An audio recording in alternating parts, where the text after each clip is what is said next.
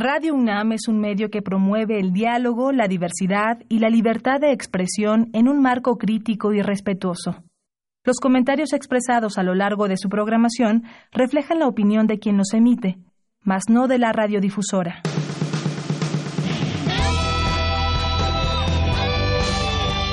Prisma RU. Relatamos al mundo.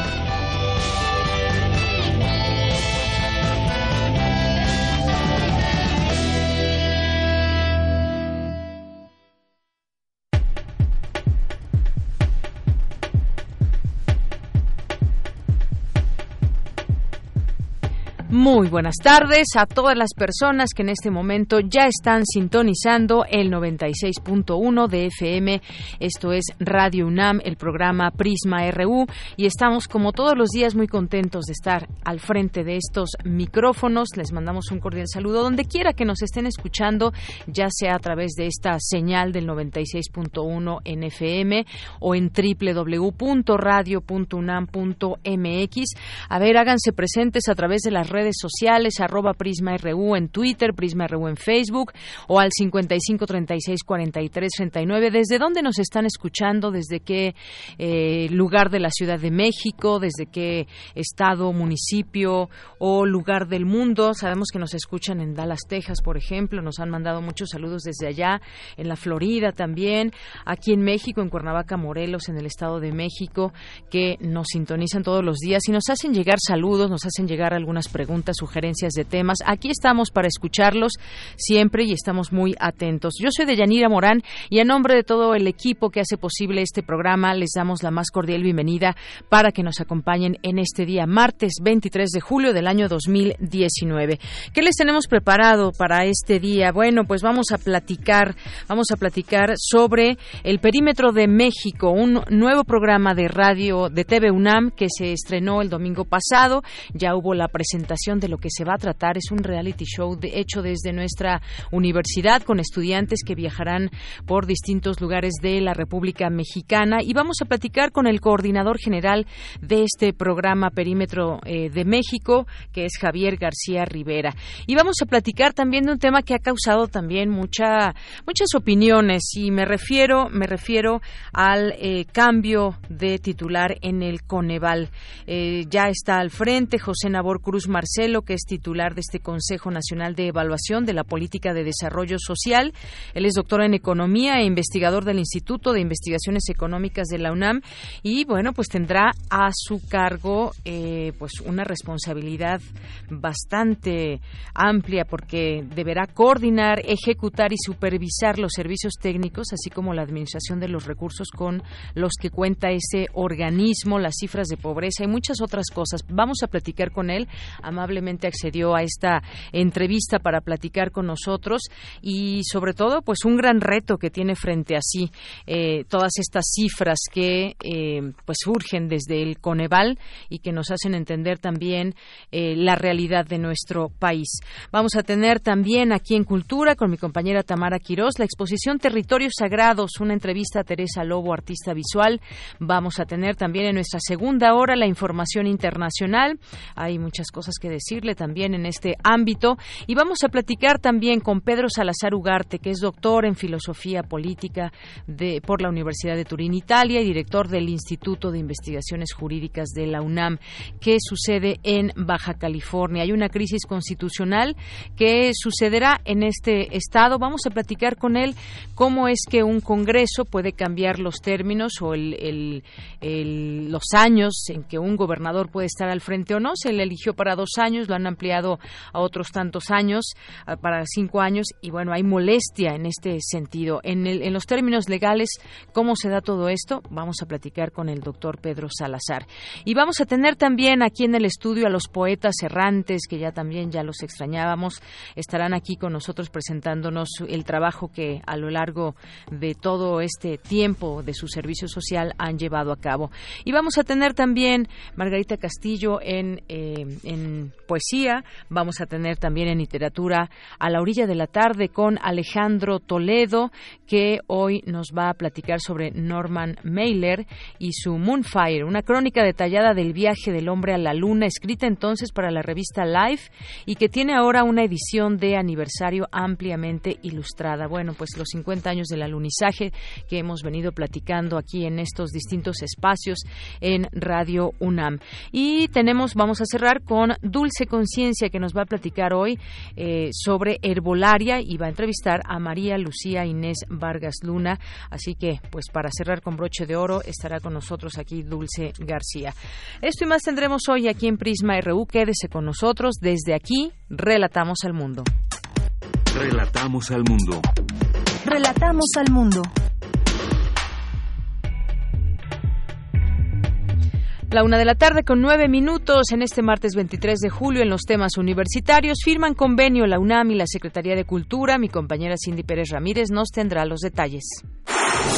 La calvicie no tiene cura, afecta a cinco de cada diez hombres de 20 a 30 años de edad. Dulce García nos tendrá la información más adelante. En 45 años de existencia, la Universidad Autónoma Metropolitana, la UAM, ha logrado el reconocimiento como una institución protagónica. Mi compañero Moisés González nos tendrá la información en un momento más.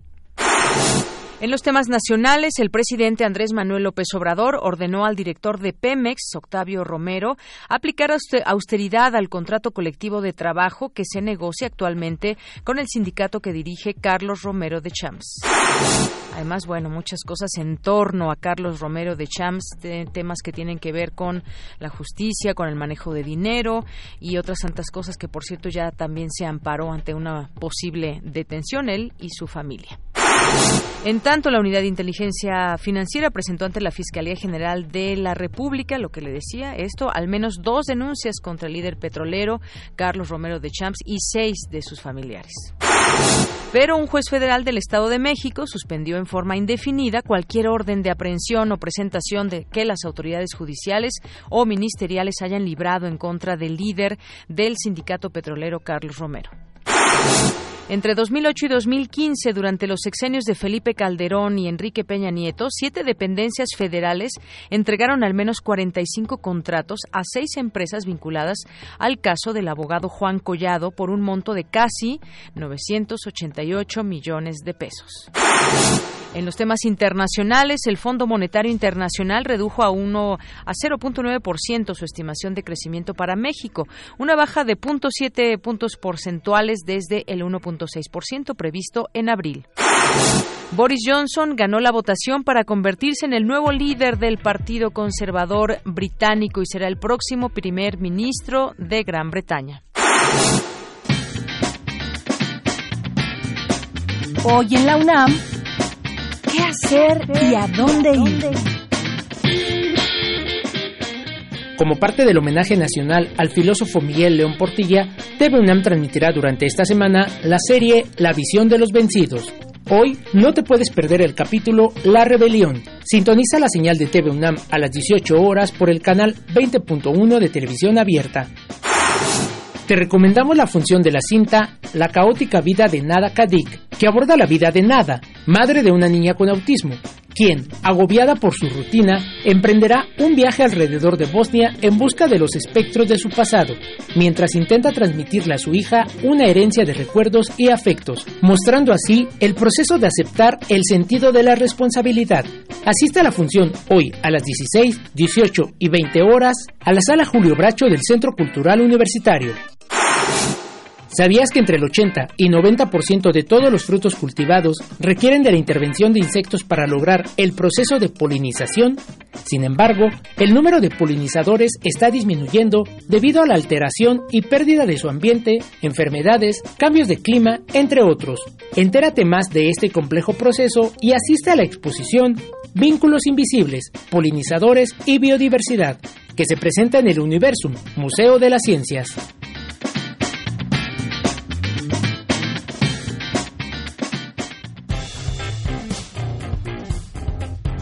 Campus RU. Una de la tarde con 13 minutos en nuestro campus RU, nuestro campus universitario. El día de hoy le presentamos que a través de las redes sociales de la UNAM, el rector Enrique Graue dio un mensaje de bienvenida a los estudiantes de la generación 2019-2020. Escuchemos parte de este mensaje del rector. Jóvenes, sean todas y todos muy bienvenidos. Déjenme decirles que la Universidad Nacional Autónoma de México se siente muy orgullosa de todos ustedes que se han ganado con esfuerzo y dedicación el derecho a estar en la mejor casa de estudios de México y una de las mejores del mundo. Hoy ingresan a esta institución que se ha construido mediante el espíritu y trabajo incansable de los universitarios y del esfuerzo solidario de la sociedad mexicana. La UNAM es el proyecto intelectual y cultural más vigoroso y completo que se haya desarrollado en México en su centenario. En nuestro recinto se han cristalizado los sueños, las esperanzas, los trabajos y los anhelos de millones de mexicanos que han construido nuestro país. Y eso mismo es lo que esperamos ustedes que se sueñen grandes y triunfadores, que se esfuercen y superen dificultades, que imaginen y sean inquisitivos, que sean alegres y respetuosos, que tengan convicciones y valores y que amen a México y a su universidad. Porque si así lo consiguen, tendrán el corazón azul y la piel dorada, que caracteriza a la comunidad de la Universidad Nacional Autónoma de México. Su llegada coincide con la celebración del 90 aniversario de nuestra autonomía. Autonomía que está en nuestras raíces y que ha permitido una gran diversidad de frutos que se plasman en la imagen institucional del 2019. Son ustedes de ese árbol el follaje más reciente y vital que tiene la universidad. Por eso decimos que somos la Universidad de la Nación. Y por eso por nuestra raza, habla el Espíritu.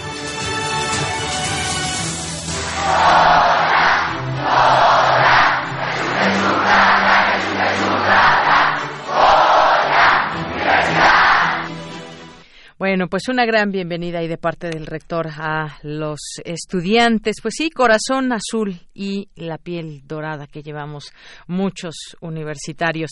Y vamos a continuar ahora con Dulce García. La UNAM encabeza becarios de Fulbright. García Robles, cuéntanos, Dulce, buenas tardes. Deyanira, buenas tardes. A ti el auditorio de Prisma RU. Un total de 17 egresados de la Universidad Nacional obtuvieron una beca Fulbright García Robles para realizar estudios de posgrado de investigación, docencia y programas de profesionalización en Estados Unidos. La UNAM encabeza el número de becarios, quienes fueron aceptados en universidades como Stanford, Harvard, California, Nueva York, Texas y el Instituto Tecnológico de Massachusetts. Las subvenciones son administradas por la Comisión México-Estados Unidos para el Intercambio Educativo y Cultural, que en ceremonia despidió a 92 jóvenes de diversas instituciones de educación superior. En cuanto a profesiones, ingeniería fue la más solicitada en sus ramas electrónica, estructural y mecatrónica, seguida de ciencias políticas, derecho y economía. También hay becarios de artes que estudiarán composición musical, cine, diseño de vestuario para largometrajes y estudios en investigación visual. Elías Edilberto Matías García, quien egresó el año pasado de la carrera de Ingeniería Eléctrica y Electrónica en la Facultad de Ingeniería de la UNAM, viajará a la Universidad de Texas en Austin para realizar en dos años una maestría en Ingeniería Eléctrica en el área de sistemas energéticos.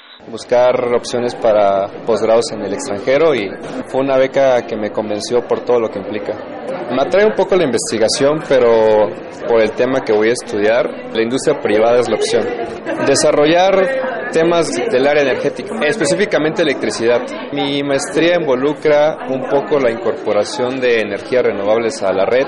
Vemos que está en boga ahorita el uso de energías renovables y me gustaría ahondar en ese tema y en otro que tiene que ver más con despacho económico Por su parte, Claudia Álvarez Carreño cursó la licenciatura de Medicina y el doctorado en Ciencias Biomédicas en la Facultad de Medicina de la UNAM, así como un postdoctorado en el Instituto de Fisiología Celular. Ahora irá a una estancia de investigación de nueve meses en Georgia. Estudié, eh, primero estudié medicina y después hice un doctorado en ciencias biomédicas y después del doctorado me fui a hacer un postdoctorado en el Instituto de Fisiología Celular, todo en la UNAM. Me voy a una estancia postdoctoral, voy a Georgia Tech. Voy a investigar la historia evolutiva del ribosoma, que es una parte de la célula que se encarga de sintetizar las proteínas.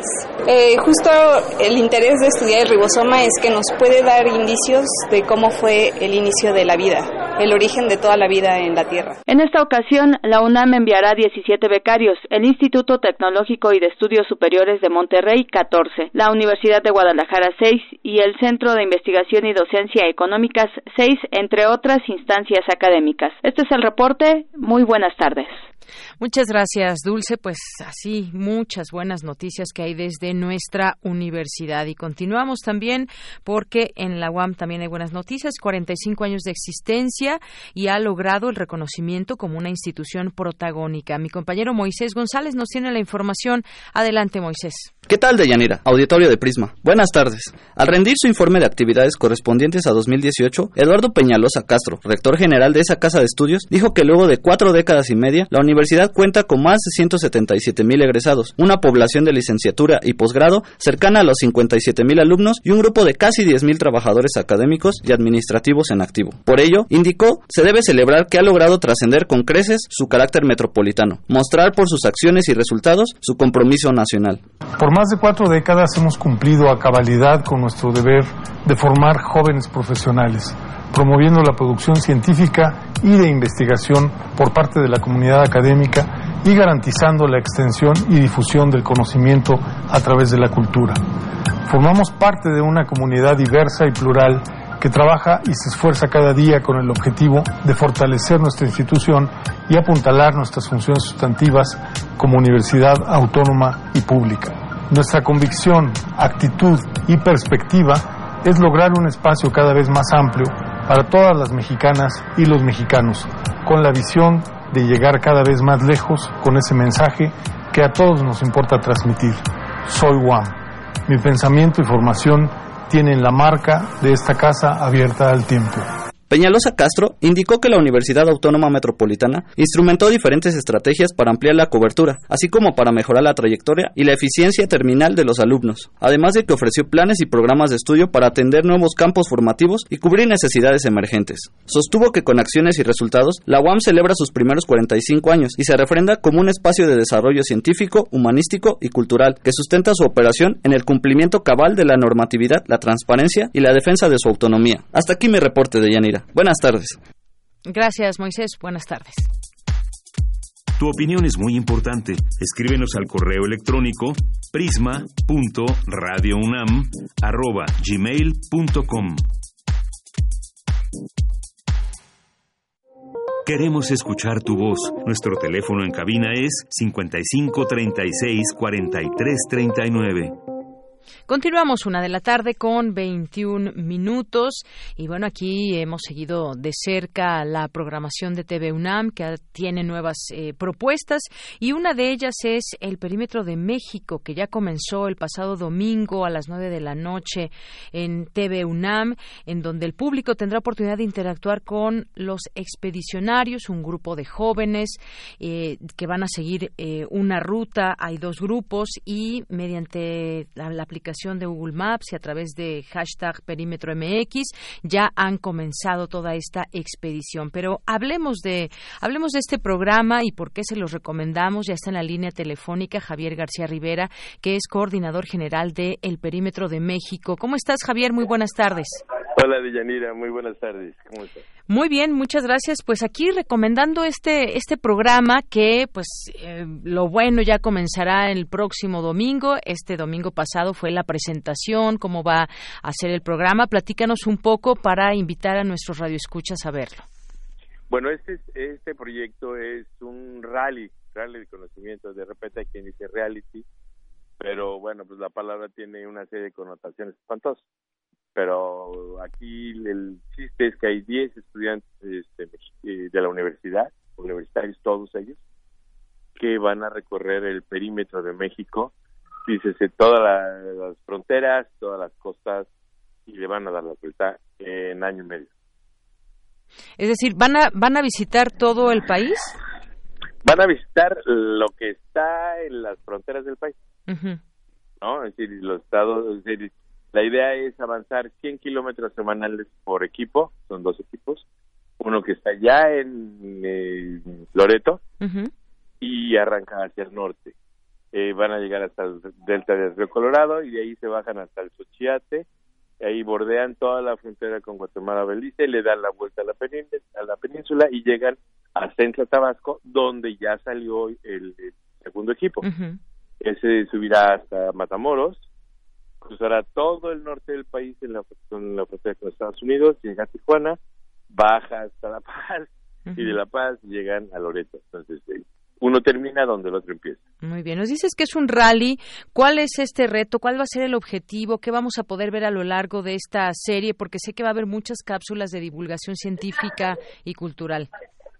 Bueno, pues la, la idea principal es que los jóvenes nos enseñen México de nuevo. Es decir, conocemos por libros, por, por clases, por viajes personales, pero conocemos un México distinto. En términos generales, conocemos un México distinto del que ellos van a ver. ¿No? Es o sea, visto desde los ojos de los estudiantes. Exacto. Y además es una expedición multidisciplinaria. Eso quiere decir que hay estudiantes de diferentes carreras, incluso entre los grupos.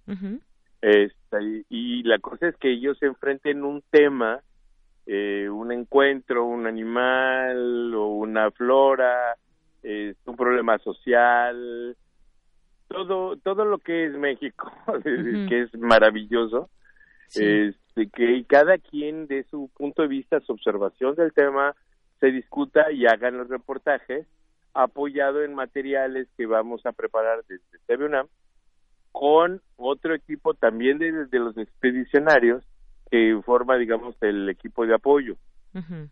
Y además, bueno, están todos los eh, documentos audiovisuales, los archivos audiovisuales de la UNAM y de otras universidades, porque este proyecto sería imposible si no lo participáramos, si no lo coprodujéramos con las televisoras estatales, con las con muchas universidades estatales también que están colaborando con nosotros de manera Ahí pasó una moto. Este, de, una manera es, muy, muy fuerte, muy cooperativa. Encontramos personas maravillosas el recorrido. Ahora hemos estado trabajando. Yo, a mí me tocó trabajar en Tabasco con los muchachos y decirles adiós aquí. Y el Corat se ha portado súper, súper bien con nosotros. La, la UJAT, que es la Universidad de Tabasco, también eh, nos ha apoyado muchísimo. Y por otro lado, el sistema de Baja California y la Universidad de Baja California, el sistema de Baja California Sur, hay que hacer esa, esa aclaración. Y la UJAT desde Tijuana nos ha ayudado con muchos documentos, con materiales, con los que estamos preparando el resto del, del programa, vamos a decirle, porque bueno, si ellos hicieran cada uno de los reportajes y cada uno de los temas, pues no nos da tiempo en una semana a recorrer 100 kilómetros. Claro. Bueno, pues fíjate, eso, eh, me parece muy interesante este proyecto y además muy muy grande porque dices van a participar con los distintos eh, medios estatales que hay que forman parte pues de, de, cada estado que tienen ahí sus medios de comunicación. Esto pues va evidentemente a poner en, eh, digamos, en, en, los temas a la propia universidad, pero además el redescubrir México. No sé si, eh, como decías, muchas veces hemos hecho viajes personales a algunos estados, pero quizás no conocemos todo, todo el país y ellos nos van a poder llevar a lugares que tal vez no hemos visitado y que nos van a dar ganas de visitar eh, con ellos y que desde esa perspectiva nos van a platicar qué están viendo, qué están viviendo. pues va a ser algo muy interesante. Oye, y es un reality show porque vamos a ver el programa el domingo, pero también se les puede seguir todo el recorrido en tiempo real. Sí, eh, Google parece que está con nosotros ya en esta semana y eh, evidentemente va a haber esa aplicación como la de Santa Claus va pasando por el mundo. Bueno, ellos Va a decir, esta es la expedición que va pasando por los estados de México. Esa es una parte. La otra es que durante el programa de los domingos nos van a hacer la relatoría, ¿no? De, de, cómo fue el viaje, que encontraron, a quién visitaron, por qué están haciendo los temas. Porque además, bueno, hay una cosa, nosotros fijamos como una serie de temas, pero si ellos encuentran algo diferente, algo que, que de alguna manera proponen como como muy valioso, nosotros, pues evidentemente lo tenemos que subir. O sea, no, es lo mismo hacer la investigación desde aquí y un poco los libros, artículos y tal, como el hecho mismo de, perdón, ya fue la otra moto, este, como el hecho mismo de estar en eh, presencialmente en todos estos eventos. Muy bien. ¿No? En, desde mm, una cooperativa pesquera femenina, por ejemplo, o por el otro lado encontrar una feria del queso que de repente salió por aquí que tiene toda una serie de connotaciones de este eh, de sistemas complejos porque es el rollo de se está buscando la denominación de género se está buscando no no no es de la marca perdón. Sí. Eh, se está buscando de alguna manera legitimizar todo este trabajo en torno a una una gran zona de la Chontalpa eh, y bueno, pues hay recorridos por, por, por los ríos, por ejemplo, ¿no? Es decir, cuál era la ruta maya de navegación, por qué llegaban hasta Guatemala, cómo estaba la influencia. Todas estas serie de cosas vienen formando una mm, bitácora interesante del viaje. Así es. No queremos, no estaba en nuestros planes poner el, una camioneta dentro de la cámara, ¿no? Es decir, no, una cámara dentro de la camioneta. Es, este, porque eh, también los cuales tienen derecho a su privacidad, ¿no? Y, yo creo que eso es importante y además no queremos mostrar ese esa parte que solamente distraería de lo que realmente queremos hacer, ¿no? Bueno, pues ya estaremos. perdón. Sí, sí, ya estaremos viendo el próximo domingo este resumen de lo que ya comenzaron, esta ruta 1 que salió de Tabasco, la ruta 2 que lo hizo de Baja California, y bueno, pues simplemente lo que, lo que implica viajar uno se asombra, conoce, sientes, te emocionas, descubres, comes. En cada lugar de México pues hay una oferta gastronómica también importante, convives también con otras personas, con otras formas de eh, pues una interacción interesante en todos los lugares que seguramente vayan. Así que conozcamos a México a través de los ojos de estos estudiantes. Ahí queda esta invitación, Javier, para ver el perímetro de México por favor no se lo pierdan, se van a divertir. Hay una hay interesantísima y gran oferta de, de, de, comunicación vía redes sociales. Participen con nosotros. Muy bien. No, no, tenemos como no tenemos el pudor de decir que estamos bien. Muy bien, pues ya los la estaremos. Gente quiere participar. Cuando vayan por tal lugar, no se pierdan, ay, perdón, otra este, Estás en una ruta de motocicletas. Lugar, no se pierdan esto de comer o no dejen de ver tal cosa o pregunten por fulanito que se sabe todos los chismes, el, el, quién es el cronista, etcétera, etcétera. el público nos puede ayudar muchísimo. Bueno, ahí pues, seguramente están, estarán dispuestas sus redes sociales. Ya veo que hay un hashtag que es Perímetro MX. Y bueno, eh, qué bueno que dices eso de la interacción. Sí, por favor, es súper importante. Muy bien. Ya no se entiende un programa ni de, nada si no hay interacción con, con, con, los escuchas. Y todavía créeme que los hay, muchos programas que no tienen interacción con su público, pero bueno, aquí se abre esa posibilidad, también como por supuesto en Radio UNAM. Javier García Rivera, pues muchas gracias por estar con nosotros aquí en Prisma RU de Radio UNAM y nos eh, invites a ver Perímetro, eh, este, este, programa nuevo de TV UNAM, Perímetro de México. Muy bien. Gracias. Muchísimas gracias. Hasta luego. Hasta luego, muy buenas tardes. Javier García Rivera, coordinador general de El Perímetro de México. Continuamos. Porque tu opinión es importante, síguenos en nuestras redes sociales, en Facebook como Prisma RU y en Twitter como arroba PrismaRU. Prisma RU. Relatamos al mundo.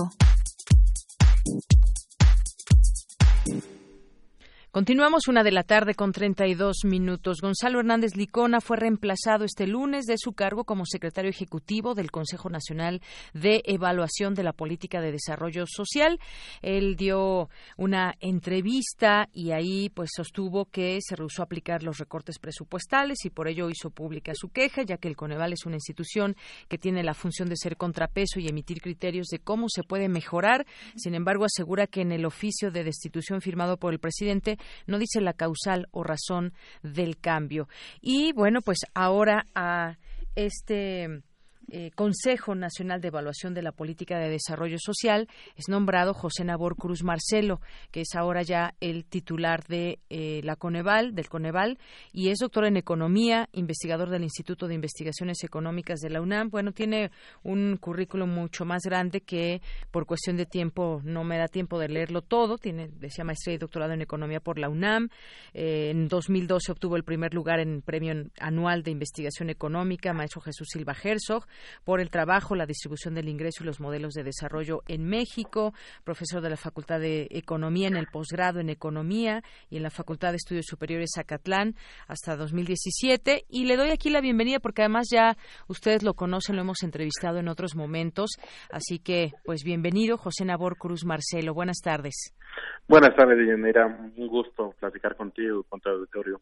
Gracias, doctor. Bueno, pues eh, tiene frente a sí un gran reto y además, pues muchos reflectores encima porque este consejo, el Coneval, tiene en sus manos pues distintas actividades. Me gustaría que nos platique pues eh, sus primeras impresiones de todo lo que deberá desarrollar en este consejo. Claro que sí. Mira, justamente el día de ayer tuve ya una primera reunión con el los consejeros académicos. Los consejeros académicos son seis investigadores que conforman el órgano de gobernanza del Coneval, que es el comité directivo. A partir de ese órgano de gobernanza, pues se toman todas las decisiones en cuanto a los planteamientos de metodologías, de análisis, de evaluaciones que, que desarrolla el Consejo. Eh, a, a, partir de esa reunión que me pareció bastante enriquecedora por ambas vías. Eh, el, el, compromiso es que se continúe con el programa anual de trabajo del Consejo.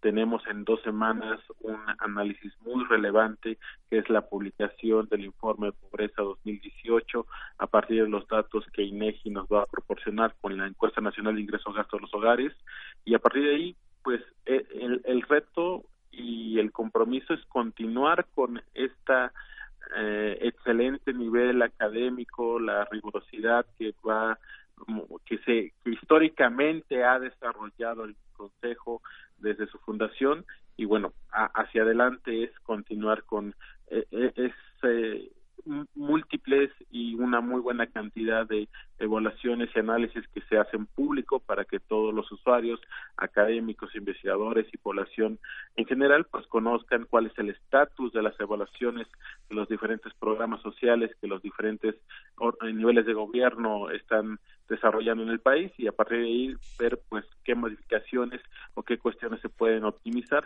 para que evidentemente el objetivo central que es la, la reducción de pobreza se, se, se lleve a cabo en el corto y mediano plazo la reducción de pobreza y sus cifras que pues siempre es importante conocer porque nos dan esa idea de cómo y hacia dónde se mueve el país en términos también económicos. Como sabemos, el Coneval es un organismo con autonomía técnica y de gestión que norma y coordina la evaluación de la política nacional de desarrollo social y de las políticas, los programas y las acciones que ejecuten las dependencias públicas. Sin duda, pues es una, una gran eh, labor. Todo esto, pues con este eh, currículum y con toda su experiencia, pues le deseamos lo mejor en primer lugar y que todo se haga con esa transparencia que muchos mexicanos están, eh, tenemos ganas de esa transparencia, de ese tema donde eh, sepamos en realidad lo que sucede y para dónde se mueven los números por qué, hacia dónde van las políticas públicas. Todo esto, pues, tiene que ver con, con todo ese trabajo del Coneval, doctor. Claro que sí, y, qué bueno que tocas ese tema de transparencia, porque justamente aquí el tema es que INEGI proporciona los insumos estadísticos de la encuesta nacional de ingresos gastos hogares. Coneval, por ley, por normatividad, tiene eh, el deber, la responsabilidad de elaborar los indicadores y, y diversos análisis sobre pobreza, pero todas las estimaciones en diferentes programas estadísticos son públicos. Entonces, cualquier usuario, cualquier académico, cualquier este doctorante, maestrante, estudiante de, estudios de licenciatura puede replicar las diferentes metodologías de pobreza y tendrá que llevar arribar a los mismos resultados que Coneval hará público en dos semanas. Entonces, eh, el compromiso evidentemente es mantener esa misma transparencia en cuanto a las diferentes estimaciones, metodologías que aplica Coneval, porque finalmente esta es una institución que su, su deber máximo es mantener bien informada a la sociedad mexicana en cuanto a los ámbitos de evaluaciones sobre el gran tema que es la pobreza en nuestro país. Así es. Y, en ese sentido, pues el reto es hacer valer esa autonomía, porque de pronto el Coneval ha resultado incómodo para distintos eh, gobiernos. Hay que recordar, el Coneval nace en 2005 por parte del Congreso para tener esas mediciones de pobreza y evaluar las políticas sociales independientes también al Ejecutivo. Yo creo que ese será también un gran reto, eh, que se tenga esa autonomía y que pues podamos como conocer, como usted bien decía, estos datos toda la, sociedad. Claro que sí. Sí, evidentemente eh, el reconocimiento no solamente nacional e internacional que tiene el Coneval en estas eh, propuestas eh, muy novedosas del enfoque multidimensional de pobreza, pues evidentemente han coadyuvado al mejoramiento de las políticas públicas en estos ya casi 14 años de existencia del Consejo y evidentemente el compromiso no solamente eh, en lo particular, sino eh, con el resto del comité directivo es que mantengamos esa muy buena línea de alta rigurosidad académica en nuestros estudios y análisis. Así es. Y bueno, entra otro tema dentro de todo esto que tiene que ver con la austeridad. Se ha hablado de que este eh, sexenio tendrá esa marca de austeridad que es importante para un servicio público, que en algunos momentos se habla había excedido eh, en ciertas situaciones. Bueno, esto también, eh, ¿cómo lo ve usted todo ese tema de la austeridad? Sí, evidentemente la mayoría de las instancias gubernamentales inclusive en nuestra propia universidad pasó por un proceso de reestructuración administrativa a inicios de este año y bueno, Coneval no es la excepción, pero lo que sí hay que resaltar es que el presupuesto que se tiene destinado para este año para los eh, estudios, para las consultorías, para desarrollar las investigaciones que por ley tiene que coordinar Coneval, se, se, se mantienen. Entonces, en ese sentido, pues, evidentemente la calidad de estos estudios no se verá mermado, ya que afortunadamente eh, el respaldo administrativo eh, viene muy bien enfocado en mantener el presupuesto en esta área. Así es. Bueno, pues estaremos, eh, por supuesto, muy atentos a este a este tema se dio este cambio, yo decía, hay opiniones en torno a ello, que si se quieren manipular cifras y demás, ha habido esas, digamos, críticas también en torno a lo que viene para el Coneval. Y bueno, pues ya usted nos dice lo que, cómo, ve desde dentro ya eh, esto que va a suceder y que es un gran reto, doctor. Sí, ahí me gustaría ser muy enfático en que este tipo de análisis sobre eh, las encuestas nacionales que publica EGI y los indicadores que desarrolla Coneval son totalmente públicos. Entonces, no hay ninguna ventana de oportunidad para cualquier tipo de manipulación. No es posible, lo digo categóricamente. Eh, los datos que da INEGI son públicos, la metodología que va a aplicar eh, Coneval para el informe de pobreza que se hará público en dos semanas son públicos totalmente, cualquier persona lo puede replicar, entonces niego categóricamente que vayamos a entrar en un contexto de manipulación de información, porque afortunadamente en aras de la transparencia esto ha sido así en años previos y evidentemente se mantendrá toda la información pública que este consejo eh, ha ha estado generando en aras de la transparencia y de la información para todos los mexicanos. Muy bien, qué bueno que, lo precisa de esta manera. Todo, todos estos datos son públicos. No sería posible manipular por todo esto que, nos comenta. Además, eh, me parece también muy importante, pues toda esa experiencia que también usted trae detrás a lo largo de estos años, pese a que usted es muy joven, hay que decirlo también. Y bueno, pues entonces no es no es posible manipular cifras. No no va a variar ahí los datos. Ah, Yo tengo unos datos y el Coneval tiene otros y el INEGI tiene otros. No va a ser así. No va a ser así. No va a ser así.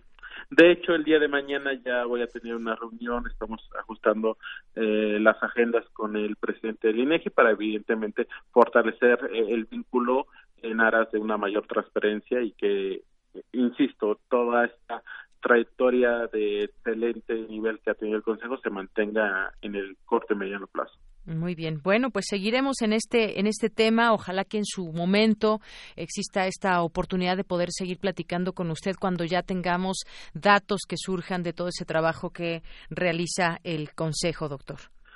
Eh, con mucho gusto, en dos semanas, el, lunes 5 de agosto será público y yo encantado de tener una charla nuevamente con ustedes.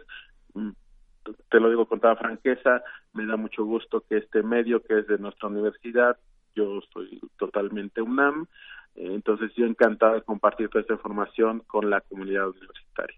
Pues muchísimas gracias, eh, doctor. Eh, felicidades por este cargo y seguiremos platicando, como usted bien dice. Claro que sí. Hasta luego. Muy buenas tardes. Muy buenas tardes. Es el doctor José Nabor Cruz Marcelo, titular del Consejo Nacional de Evaluación de la Política de Desarrollo Social, el Coneval. Es doctor en Economía e investigador del Instituto de Investigaciones Económicas de la UNAM. Continuamos. Tu opinión es muy importante. Escríbenos al correo electrónico prisma.radiounam@gmail.com.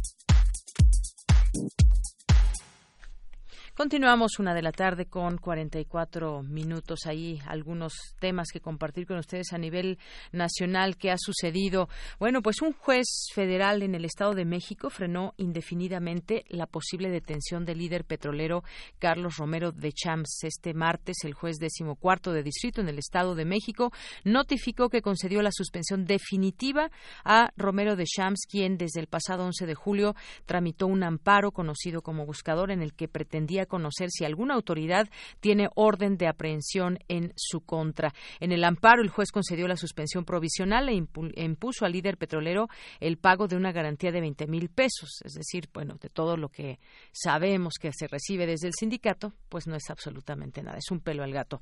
Este es el segundo amparo que promueve este año contra su posible orden de aprehensión.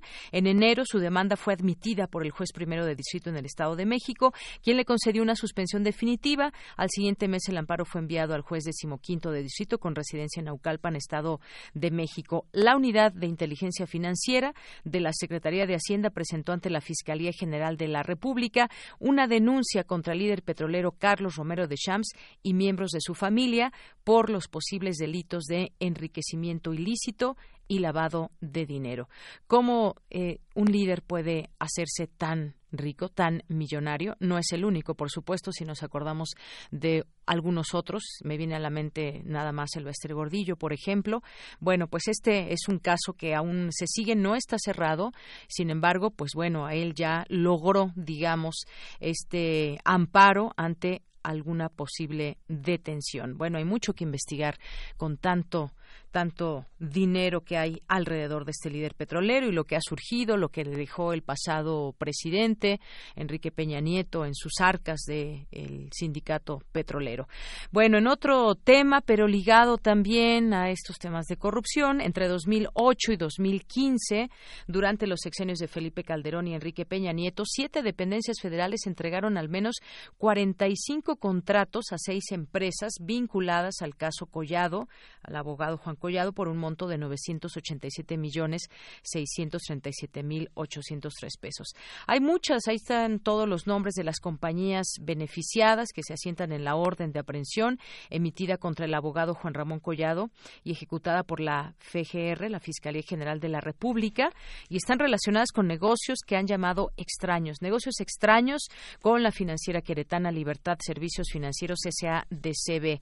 Y bueno, este medio de, de donde tomo la información que es el Universal, ha publicado las singularidades en la apertura de algunas de estas empresas, en las que familiares y empleados, hasta los albañiles, eran socios o formaban parte del Consejo de Administración de estas compañías, en su mayoría fundadas en la ciudad de Querétaro. Es decir, ya habían formado un gran emporio, ya tenían todo armado ya tenían todo armado y ahora lo que se descubre de verdad es de admirarse y de seguir este caso eh, y muy interesante que está ligado pues con mucho dinero, con quién es este abogado, cómo se benefició, de quién se benefició, a quién ha defendido.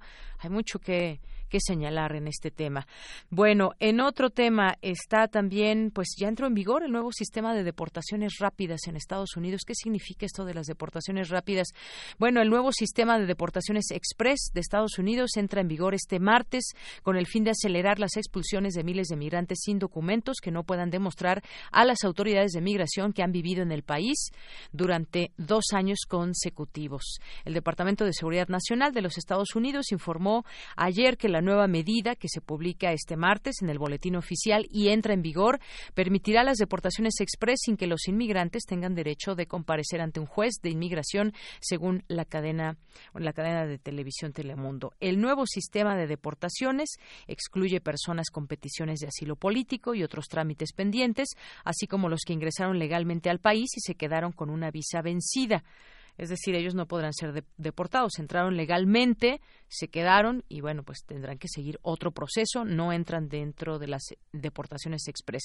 Hasta ahora la deportación rápida se aplicaba solo a los inmigrantes detenidos a menos de 160 kilómetros de la frontera y que llevaban dos semanas o menos en Estados Unidos.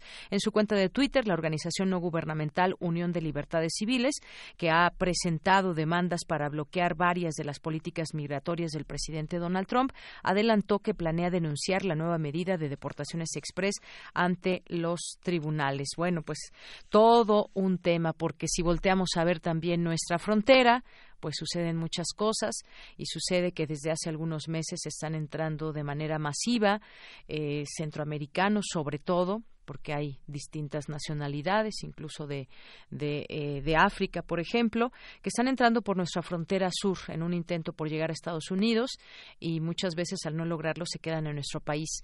¿Qué se hace con este tema de la migración? Es un tema, como hemos platicado aquí, muy complejo, con muchas aristas y en donde deberían estar involucrados los propios gobiernos también, expulsores de migrantes que al parecer pues no se interesan tanto por sus eh, ciudadanos.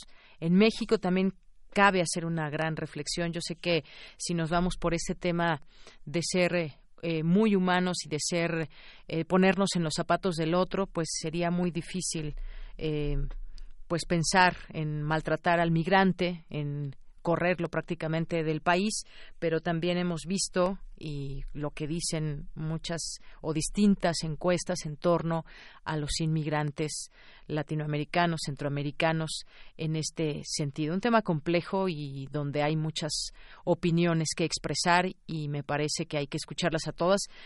Y pues ojalá que los gobiernos en algún momento se pongan de acuerdo para que haya los menos menos eh, migrantes que quieran salir de su país porque eso es por falta de oportunidades en sus lugares en casa. Continuamos. Queremos escuchar tu voz. Nuestro teléfono en cabina es 55 36 43 39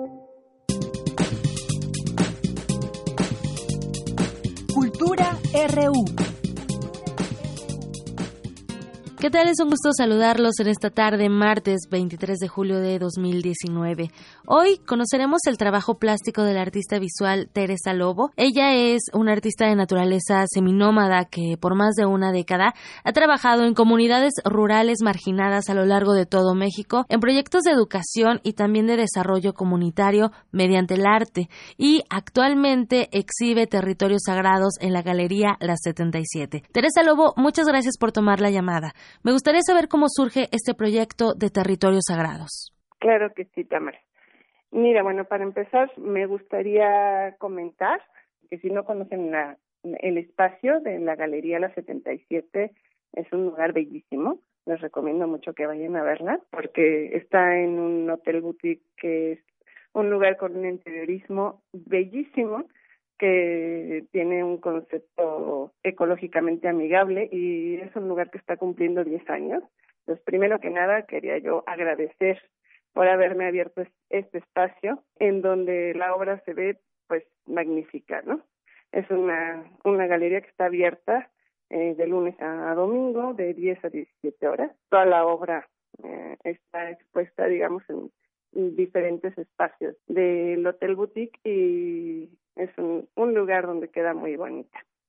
Ya para platicar respecto al trabajo, bueno, pues Territorios Sagrados surge de mi experiencia trabajando en comunidades rurales en todo México. Yo llevo casi 15 años trabajando en proyectos de desarrollo sostenible con una metodología de trabajo mediante el arte, procesos de educación y procesos de fortalecimiento comunitario mediante el arte. Entonces he tenido como la oportunidad de vivir mucho tiempo en la naturaleza, de convivir mucho tiempo de manera muy cercana y muy afectuosa con personas que viven en contextos muy diferentes en todo México. Y ahora, en los últimos tiempos, he tenido una necesidad muy vital de regresar a mi estudio y toda esta experiencia previa en procesos colectivos, en, en procesos este, con niños, con adultos, en la naturaleza, ahora ya vertirla en Queremos una escuchar personal. ¿No? Entonces le he puesto el nombre de territorios sagrados justamente porque eh, lo que estoy representando son una serie de paisajes, pero son paisajes muy atípicos, son paisajes que están vistos mucho desde la perspectiva del que uno del que los ha habitado, pero también del conocimiento de todos los mitos y todos los este, ritos que se realizan en esos entornos, ¿no? Me ha tocado, por ejemplo, vivir con la cultura wixárika en la Sierra de Jalisco y ser partícipe de muchas de sus ceremonias sagradas en sus lugares sagrados. Y lo que estoy tratando de plasmar tiene mucho que ver con esta experiencia, de cómo yo he vivido este tipo de relación, ¿no? O, por ejemplo, Cuatro Cienegas, Coahuila, que es un lugar de una belleza mágica, de una, una reserva natural en peligro que tiene el contraste de tener desierto y tener pozas y tener unas dunas de yeso alucinantemente bellas. Y qué es lo que se cuenta de esos lugares y qué es lo que sabemos desde el punto de vista también científico y ecológico. Es como muchas sensaciones y muchos este muchos afectos que tengo yo por esos paisajes y todo ese amor y todo ese compromiso tanto con los lugares como con las comunidades que los habitan pues están descritos en estos dibujos, ¿no? Esta serie de dibujos. Esa descripción de Cuatro Ciénegas eh, suena un tanto onírica, Teresa, qué maravilloso. Y qué importante hablar de estos territorios sagrados, no enfocados a la religión, sino como lo mencionas, a las raíces, los mitos y ritos, a toda la parte cultural y tradicional de las comunidades rurales de nuestro país. A través del arte se pueden visualizar esas tradiciones, incluso puede ser una oportunidad de acercarnos a la cosmovisión de nuestros pueblos. Teresa. Sí, claro, tiene mucho que ver eso con las tradiciones mexicanas, con la visión de la vida del, de ese México rural, que sí efectivamente no necesariamente tiene que ver con la religión, o por lo menos desde mi punto de vista, bueno, es curioso que yo haya puesto este título porque en realidad yo soy atea, ¿no? yo digo que estoy hablando un poco desde mi eh, mitología personal, ¿no? construida a partir de, diferentes culturas, de estar trabajando con mayas en Yucatán, con wixárikas en la sierra, también en la Mixteca. Es como una reconstrucción muy, muy personal y muy, muy individual. Excelente, Teresa. Eh, ¿Cómo ha sido este trabajo colectivo? Trabajar en el desierto, la sierra, en lugares donde no es fácil acceder, por ejemplo, a una galería. Eh, tal vez a través del trabajo pictórico nos damos una idea de la labor que se ha realizado en cuanto a territorios sagrados, pero en este caso me gustaría saber de viva voz cómo ha colaborado la gente de estas comunidades con Teresa Lobo. Bueno, eso es algo que no está, este, digamos, tan visible en esta exposición, pero durante muchos años colaboré en una ONG y he colaborado con una red de organizaciones que desarrollan diferentes proyectos, eh, generalmente todos enfocados a desarrollo sostenible, eh, salud, educación para la paz, y cuestiones por el estilo. Entonces, yo he desarrollado una metodología de trabajo mediante el arte, justamente, que me permite acompañar a estas organizaciones en toda la parte de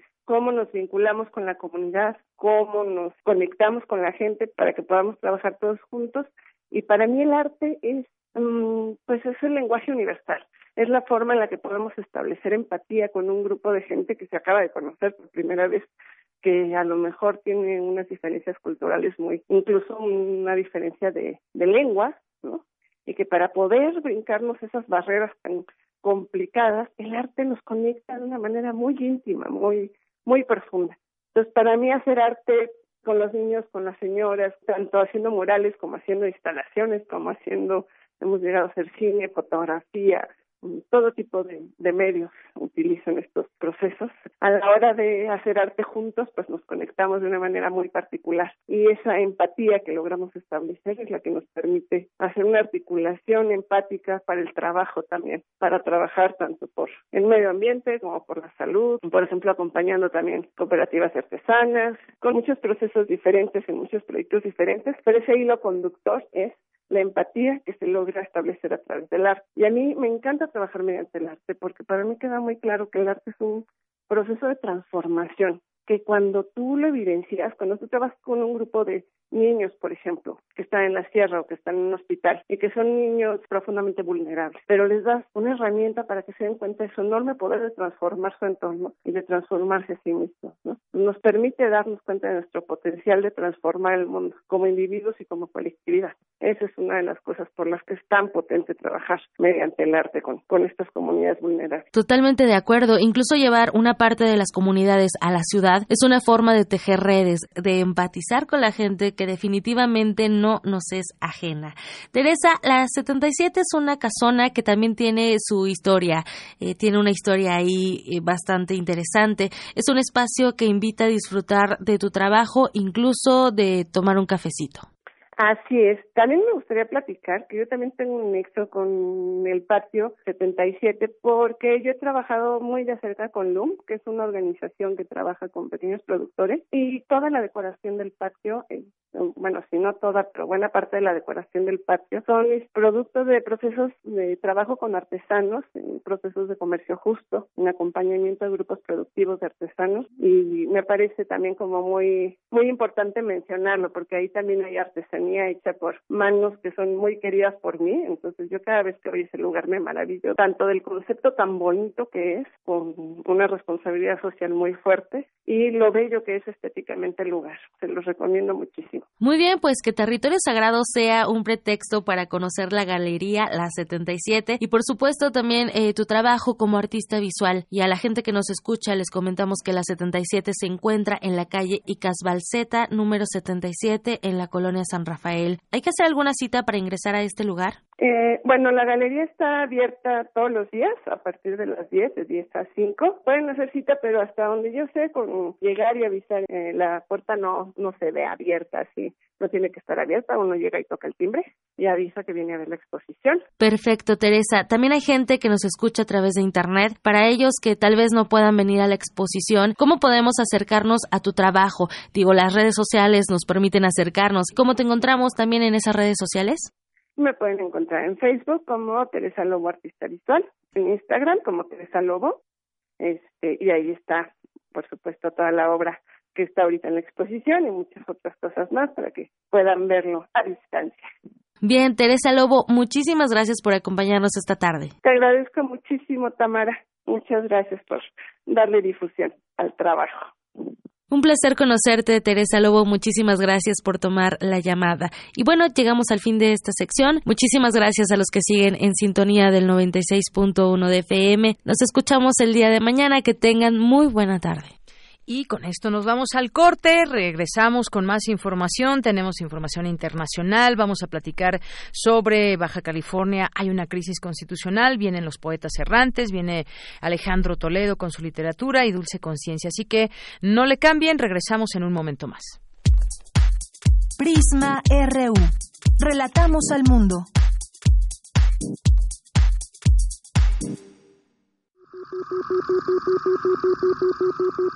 Imagen, luz, poder, movimiento, resistencia.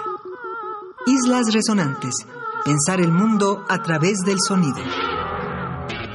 Un programa de entrevistas y selecciones sonoras para analizar los saberes científicos, culturales y artísticos contemporáneos desde el fenómeno aural Conduce Cintia García Leiva. Todos los martes a las 11 de la noche o sintoniza su retransmisión los sábados a las 7 de la tarde. 96.1 de FM. Radio UNAM. Experiencia sonora. ¿Quiénes hacen la ciencia? ¿Cómo se suma la ciencia a las soluciones de los problemas iberoamericanos? Científicos, investigadores y académicos de Iberoamérica hablan de los avances en ciencia, tecnología e innovación que inciden en nuestra vida. La ciencia que somos. Iberoamérica al aire.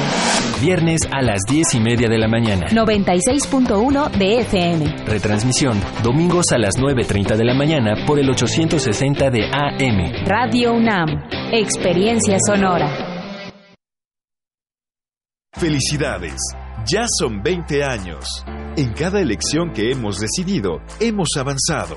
La verdad, en confianza, participamos cada vez más, porque estamos ciertos que nuestra elección se respeta y es en beneficio de todas y todos.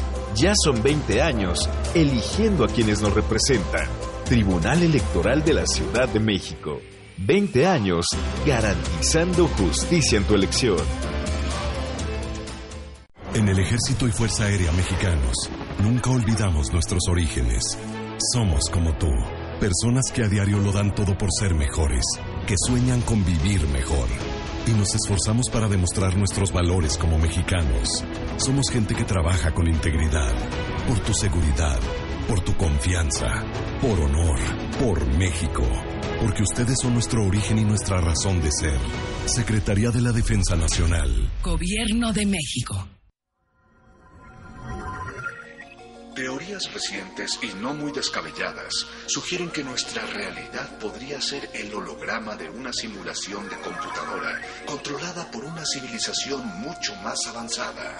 De ser el caso, comprender la tecnología es comprender la totalidad de nuestra existencia. Resistor, esto es una señal. Jueves, 20 horas, por resistencia modulada. 96.1 de FM. Radio UNAM. Experiencia sonora.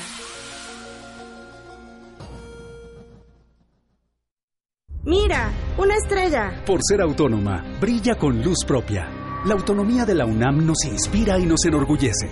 Aquí se concentra la comunidad de universitarios más grande de Iberoamérica.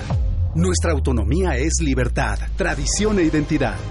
Gracias a ella, florece gran parte del conocimiento del arte y la cultura de México. Nuestra autonomía es libertad. Es libertad. UNAM, 90 años de autonomía. Queremos escuchar tu voz. Nuestro teléfono en cabina es 55 36 43 39. Mañana en la UNAM, ¿qué hacer y a dónde ir? El Instituto de Investigaciones Jurídicas te invita a la conferencia Diálogos con Ronald Working, Moralidad Política y Derecho Natural, con la ponencia del doctor Andrés Olero, catedrático de Filosofía del Derecho de la Universidad Rey Juan Carlos de Madrid y magistrado del Tribunal Constitucional Español. Asiste mañana 24 de julio a las 12 horas al Auditorio Reforma Política de 1977 del Instituto de Investigaciones Jurídicas en Ciudad Universitaria. La Dirección General de Deporte Universitario te invita a las jornadas de bienvenida para la comunidad universitaria. Asiste de lunes a viernes de 11 a 16 horas a las islas de Ciudad Universitaria y participa en las diversas actividades programadas como talleres de iniciación deportiva, práctica en tirolesa, exhibiciones de equipos representativos de la UNAM, préstamo de material deportivo, entre otros. Recuerda, asiste a las islas de Ciudad Universitaria de lunes a viernes de 11 a 16 horas. La entrada es libre. Ciudad Universitaria se llena de música este fin de semana.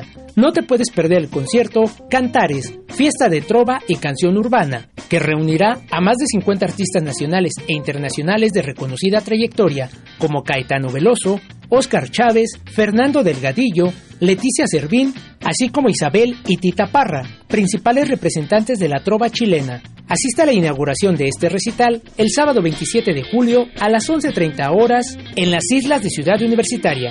Esta fiesta musical tendrá otras sedes como el Museo de la Ciudad de México, el Jardín Hidalgo de Coyoacán, el Teatro Ángela Peralta, así como estaciones del sistema de transporte colectivo Metro. Consulta la cartelera completa en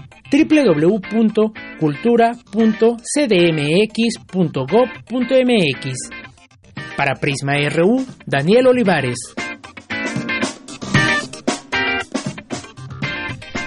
Continuamos dos de la tarde con siete minutos. Ya estamos en esta segunda hora de Prisma RU. Con mucho gusto de estar aquí con todos ustedes, que nos sigan acompañando y que nos sigan haciendo llegar sus mensajes en arroba Prisma RU en Twitter, en Prisma RU en Facebook o al 5536 4339 y pues varias cosas también que, que, comentar. Mañana vamos a vamos a platicar sobre pues lo que sucedió en torno a estas críticas que lanzó el presidente de la República, Andrés Manuel López Obrador, hacia algunos medios de comunicación. Y entraría aquí muy bien alguna reflexión. ¿Cuál es, ¿Cuál es el papel de los medios de comunicación? Nuestro papel es informar. ¿Desde dónde informamos? ¿Hay intereses o no dentro de los medios de comunicación? Eh, los medios deben portarse bien con los presidentes en turno. Hay, hay que poner en la mesa todo esto. Por supuesto que hay una polémica muy fuerte. Eh, hay periodistas que fueron aludidos o medios de comunicación que ahora responden ante esto, eh, ante esta crítica. Y bueno, pues también pide que actúen con responsabilidad. Hay pues algunos medios en particular con quienes se ha hecho eh, quizás un enfrentamiento más eh, fuerte como el diario Reforma por ejemplo pero bueno el caso es que pues hizo un llamado a los medios de comunicación para que actúen con responsabilidad y pues hay algunas situaciones que no gustaron. Estaba por ahí Arturo Rodríguez de Proceso, quien dijo, pues no, nuestra labor no es portarnos bien, sino informar e informar pues todos decimos siempre con responsabilidad. Es un tema que tocaremos el día el día de mañana, así que no se lo pierdan y por supuesto son bienvenidas todos sus comentarios al respecto.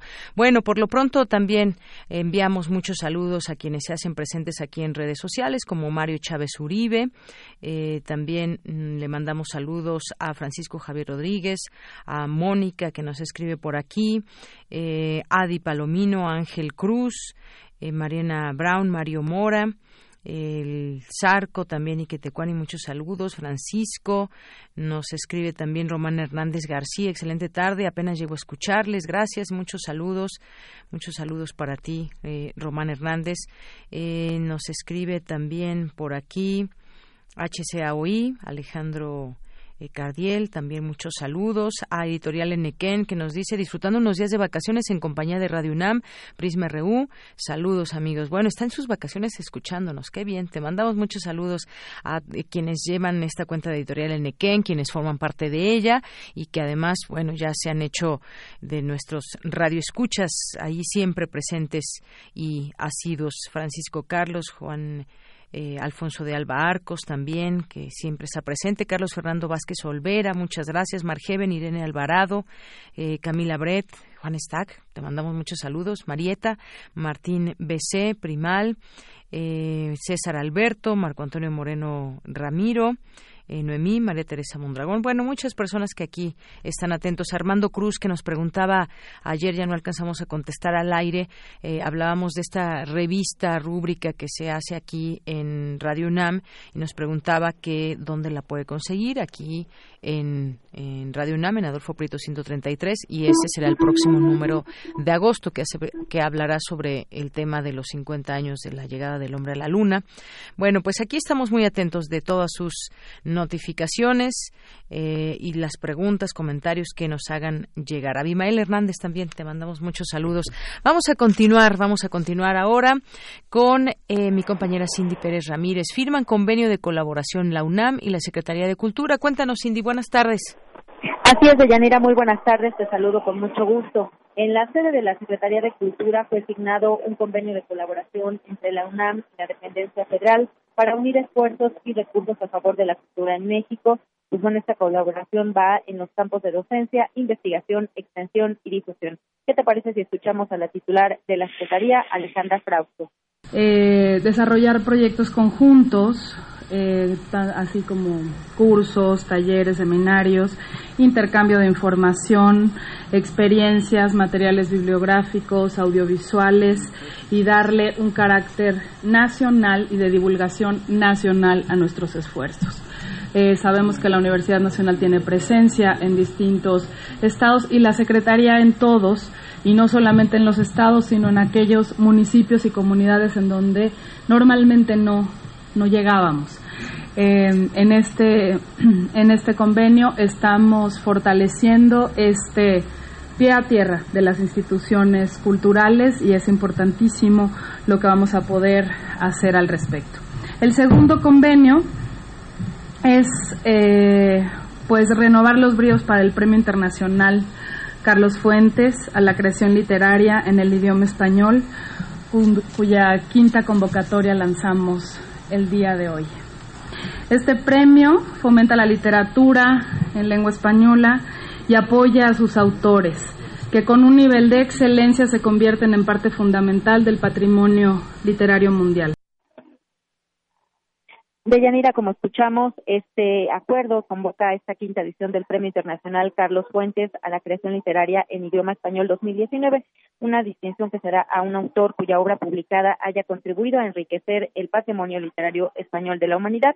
En el evento también estuvo el rector de la UNAM, Enrique Graue, quien recalcó que fomentar la lectura es fomentar la transformación porque permite imaginarnos. Vamos a escucharlo. Yo creo que esto es vital en este proceso del fomento de la lectura que transforma indudablemente ciudadanos.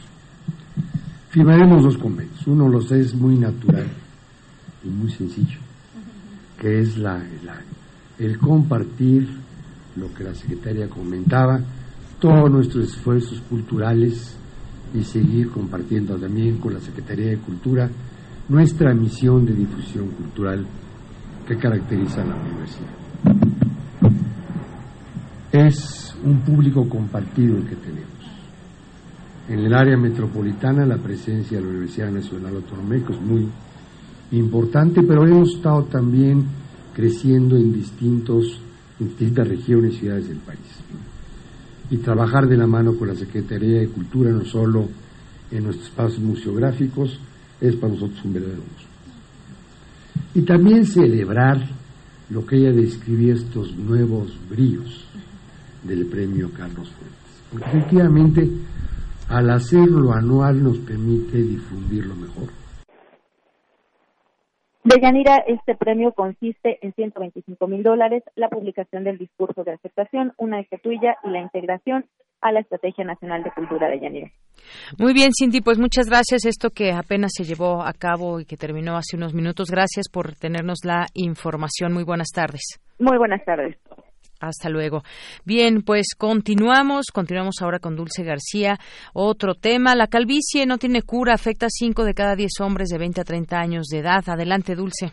Deyanira, muy buenas tardes a ti el auditorio de Prisma RU. En México, 5 de cada 10 hombres de entre 20 y 30 años de edad sufren alopecia androgenética, mejor conocida como calvicie. En mujeres, la proporción es de 3 por cada 10, así lo afirmó Armando Medina Bojorques, especialista en dermatología de la Facultad de Medicina de la UNAM. El académico detalla que conforme avanza la edad, la cifra aumenta a 8 de cada 10 varones, según datos de la Fundación Mexicana para la Dermatología. Así es que este padecimiento se ha propagado considerablemente y es indicador de un estilo de vida donde es común el estrés. La alopecia no tiene cura pues no es una enfermedad, sino un trastorno genético crónico evolutivo, aclaró Medina Bojorques.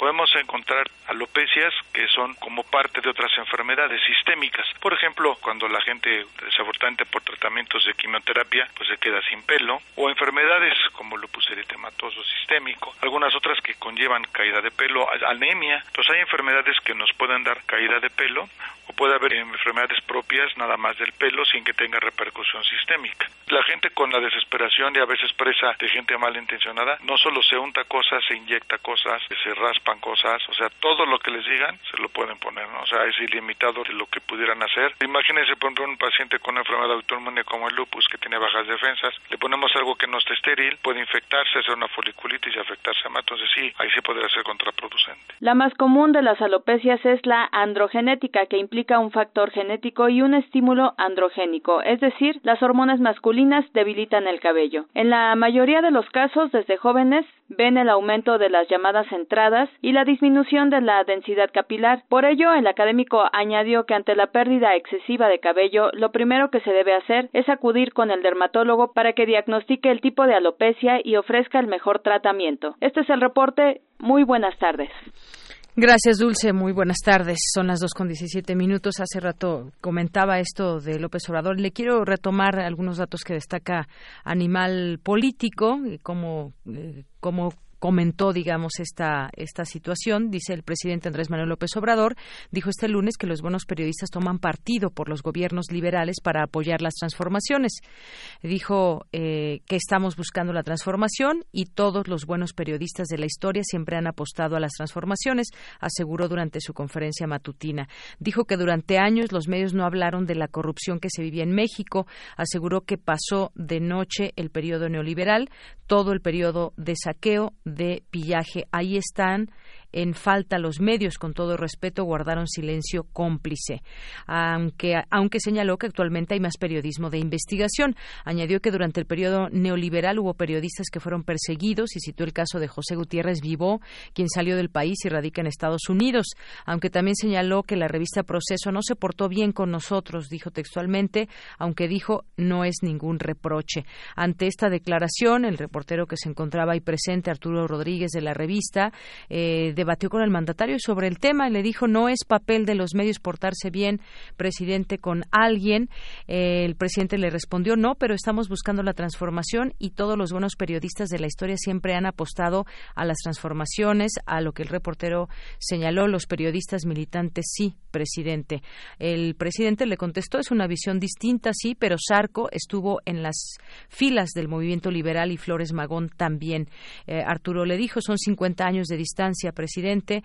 El presidente le dijo, sí, los periodistas mejores que ha habido en la historia de México, los de la República restaurada, todos tomaron partido y es que es muy cómodo decir yo soy independiente o el periodismo no tiene que tomar partido o apostar a la transformación. Entonces es nada más analizar la realidad, criticar la realidad, pero no transformarla. El reportero le contestó, no, es informar, presidente. Sí, le contesta, pero a veces ni eso es editorializar para afectar las transformaciones. El reportero respondió, editorializar también es tomar partido, es también tomar partido, presidente. Sí, pero el reportero le dice, o sea, usted pide que editorialice nada más a favor de usted. Para el conservadurismo, dice el presidente, no corresponde el papel. Y bueno, pues este fue un, una pequeña ahí. Eh, eh, eh, conversación que se tuvo en esta conferencia del día de ayer ahí en la presidencia de la República. Seguiremos hablando del tema y sobre todo también su opinión será importante en todo esto. Continuamos. Continuamos. Internacional RU. 14 países de la Unión Europea aprobaron la iniciativa franco-alemana para la repartición de refugiados. El presidente francés Emmanuel Macron confirmó que ocho de ellos ya tienen una participación activa. Europa no puede ser a la carta cuando se trata de solidaridad. No podemos tener estados que digan, no queremos Europa cuando se trata de compartir la carga, pero sí cuando se trata de los fondos estructurales. El mandatario de Estados Unidos, Donald Trump, aseguró que su gobierno está considerando imponer aranceles a productos y remesas de Guatemala, luego de que ambos países fracasaran en la firma de un acuerdo de tercer país seguro para disminuir el flujo migratorio. En tanto, las redadas contra migrantes indocumentados anunciadas por el gobierno de Estados Unidos, que tenían como objetivo arrestar a 2.000 personas, resultaron con la detención de solo 35 individuos, según cifras oficiales. El candidato socialista a la presidencia del gobierno español, Pedro Sánchez, no logró este martes la mayoría absoluta necesaria en el Congreso para ser investido en una primera votación, con lo que se abre ahora un plazo de dos días para intentar lograr un acuerdo con el partido izquierdista Unidas Podemos. Insisto, la propuesta que yo les hago es un gobierno de coalición. Pero lo que les digo, señorías, es que entre un gobierno de coalición como ustedes lo están planteando y que ustedes voten con la ultraderecha en contra de la investidura de un presidente socialista por segunda vez en tres años, creo que hay muchas opciones que se pueden abrir durante estos días. Y es que su opositor, Pablo Iglesias, líder de Unidas Podemos, mostró abiertamente su discrepancia, lo que pronostica, según los especialistas, que no se concretaría un pacto para formar gobierno. Necesitamos competencias y responsabilidades de gobierno acordes con nuestro peso electoral para formar parte de un gobierno con ustedes y para llegar a un acuerdo de investidura. Se lo tengo que decir con toda la claridad. Respeten ustedes a nuestros 3,7 millones de votantes y no nos propongan ser un mero decorado en su gobierno porque no lo podremos aceptar. Venezuela recupera poco a poco la normalidad tras otro apagón nacional. Un nuevo corte de electricidad volvió a sumir en el caos a al menos 15 estados y a la capital, Caracas, durante la noche del lunes. Es el quinto apagón en cinco meses. La mexicana Adriana Jiménez conquistó ayer la medalla de plata en la prueba de clavados de altura a 20 metros de los campeonatos mundiales de natación que se disputan en Ganju, Corea del Sur con audios de Euronews, las breves internacionales con Ruth Salazar. Relatamos al mundo. Relatamos al mundo. Porque tu opinión es importante, síguenos en nuestras redes sociales, en Facebook como Prisma RU y en Twitter como arroba PrismaRU. Continuamos dos de la tarde con 23 minutos. ¿Qué pasa en Baja California con esta decisión del Congreso de reformar su constitución para ampliar el periodo de gobierno de dos a cinco años del Ejecutivo Estatal que le tocará ejercer al gobernador electo Jaime Bonilla Valdés a partir del 1 de noviembre próximo? Ya también se suman los senadores y diputados que hacen un exhorto al gobierno de Baja California y a los ayuntamientos a dejar sin efecto el decreto que reforma la constitución local que aprobó el 8 de julio pasado y en consecuencia realice las acciones correspondientes para garantizar el orden constitucional y el respeto al pacto federal. Bueno, pues vamos a platicar de este tema porque pues es una crisis constitucional. ¿De qué se trata todo esto? El doctor Pedro Salazar Ugarte está con nosotros vía telefónica, es doctor en filosofía política por la Universidad de Turín, Italia, y es director del Instituto de Investigaciones Jurídicas. Doctor, buenas tardes, bienvenido a este espacio. Muy buenas tardes, muchas gracias por su invitación. Doctor, pues preguntarle su punto de vista sobre este tema que ha ocupado muchas eh, noticias y muchos debates y análisis sobre lo que está pasando en Baja California, lo que hizo específicamente el Congreso para ampliar el periodo del gobernador de dos a cinco años. Eh, ¿Cómo podemos entenderlo desde el punto de vista eh, legal lo que hizo el Congreso? Yo creo que esa es la perspectiva, digamos, más eh, fina y más relevante a analizar eh, ya en estos momentos, porque, digamos, la mm, dimensión política, lo polémico de la decisión, lo controvertido, lo criticable, pues se ha ventilado para bien, creo que de manera muy intensa en estos, en estos días, pero hay una dimensión, como usted señala, que es la dimensión jurídica, que es interesante y es controvertida. Eh, la decisión la toma la legislatura estatal cuando en realidad hay una serie de principios constitucionales, particularmente en el artículo 41 de la Constitución Nacional y también en el 116 se podrían obtener algunos principios que, digamos, eh, acotan el margen de decisión de las legislaturas estatales en temas como este. ¿Por qué? Pues porque lo que está en juego son las rutinas democráticas, la rotación en los cargos públicos y en este caso concreto la certeza del periodo para el cual se contendió en la elección y mm, por el cual fue electo el actual gobernador. Es decir, las y los electores del Estado sabían en su momento que estaban votando el 2 de junio para un periodo de dos años. Y en ese sentido, pues el gobernador electo, Jaime Bonilla Valdés, fue elegido eh, por ese periodo. Y esa fue, digamos, el contexto y el marco temporal en el que se circunscribe y se entiende la votación. Y la decisión posterior del Congreso en realidad viene a cambiar las reglas del juego. Viene ahora sí que a alterar lo constitucionalmente acordado eh, y pues de cara a los electores pues constituye una decir para decirlo coloquialmente una tomadura de cabello es decir eh, los electores participan en un proceso eligiendo a través de su voto a una persona por un periodo temporal y luego resulta que el periodo se prolonga eh, eso es no solamente inusitado sin precedentes sino que como algunos ya han señalado pues sí constituye una amenaza al régimen constitucional cuyo uno de sus principios principales es la estabilidad de las normas y la certeza de la aplicación de las mismas. ¿Qué quiero decir con eso?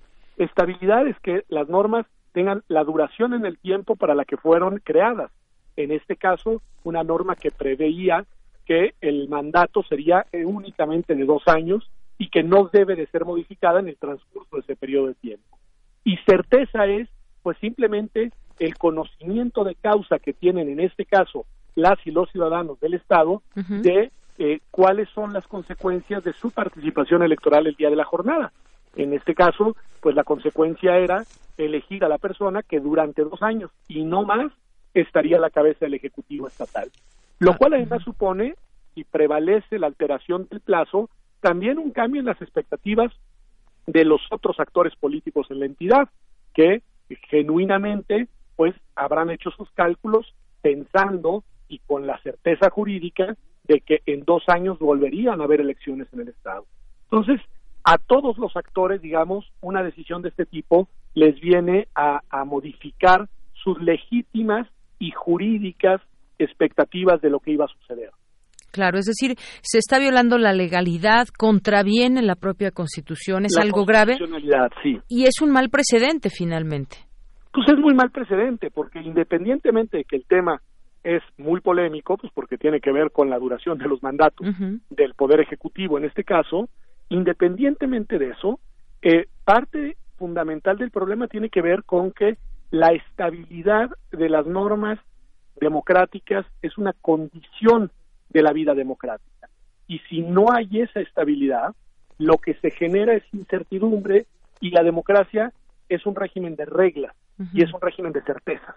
Entonces, sí es una decisión que siente un precedente que, sin exagerar, pues pone en crisis y amenaza al régimen constitucional mexicano y democrático en su conjunto.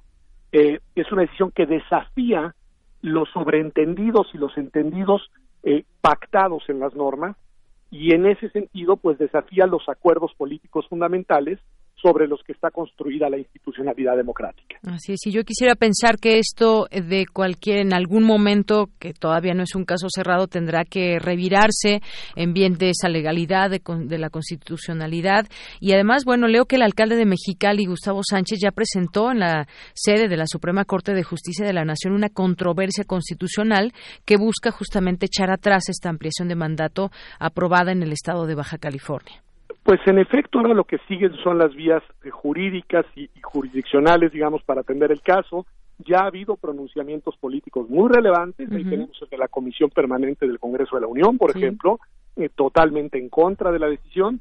Es verdad que también han habido pronunciamientos más ambiguos o incluso en algunos casos eh, que apoyan la decisión o le dan una racionalidad por parte de algunos actores políticos relevantes, pero ahora lo que va a importar es lo que se desahogue en las vías jurisdiccionales, eh, toda vez que, al parecer, como ya pues, ahora mismo comentaba, pues llegarán a las instancias judiciales las controversias constitucionales, que lo que van a cuestionar es precisamente si el Congreso del Estado era o no competente, tenía o no las facultades y la autoridad para tomar la decisión que tomó. Y que esa se vuelve la verdadera discusión quizás, doctor. Esa se vuelve la verdadera discusión. Si la decisión tomada fue una decisión tomada en el ejercicio de facultades legítimas y también si la decisión contraviene o no contraviene principios de la Constitución Federal. Desde mi perspectiva, pero es una opinión académica, eh, en las dos cosas la decisión adolece de legitimidad constitucional. Desde mi punto de vista, el Congreso se extralimitó en la decisión que tomó al reformar la Constitución en el sentido que lo hizo y además, adicionalmente, está el problema de que el sentido, el contenido sustantivo de la decisión sí entra en conflicto con el marco constitucional federal. Así es. Ese es justamente también el punto. ¿Cuáles son, si hubo estas facultades legítimas, se extralimitó, como usted dice, y cómo se sustenta esa, mm, digamos, esa votación y ese cambio que se hizo desde el Congreso? Algo que, como decimos, no es un caso que esté cerrado. Vamos a estar a la expectativa porque, pues aquí hablamos y quisimos hablar con usted por este tema del asunto y en los términos legales en que se dio esta aprobación. Sí, porque las vías políticas, como decíamos, pues ahí están, tanto en lo declarativo como en los posicionamientos. Si es verdad que se podría remontar por la vía política, es decir, que se podría desandar lo decidido. Sí. Pero eh, hay incluso hay pronunciamientos de que no se realicen los siguientes pasos para culminar el proceso legislativo, pero desde mi perspectiva lo más eh, digamos probable es que este asunto se termine decantando en la vía de la justicia, de la justicia constitucional. Muy bien, pues esperemos que así, así sea. Doctor Pedro Salazar Ugarte, muchas gracias por hablarnos de este tema y explicarnos en estos términos para que lo podamos comprender de manera clara. Al contrario, muchísimas gracias por la invitación y muy buenas tardes para todos. Igualmente para usted, muy buenas tardes, hasta luego fue el doctor Pedro Salazar Ugarte, doctor en filosofía y director del Instituto de Investigaciones Jurídicas de la UNAM.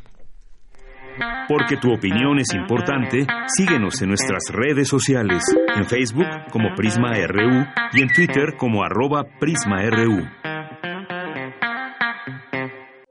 Queremos escuchar tu voz. Nuestro teléfono en cabina es 55 36 43 39. Continuamos dos de la tarde con 33 minutos. Hoy que es martes nos visitan los poetas errantes, como desde hace ya algunas semanas.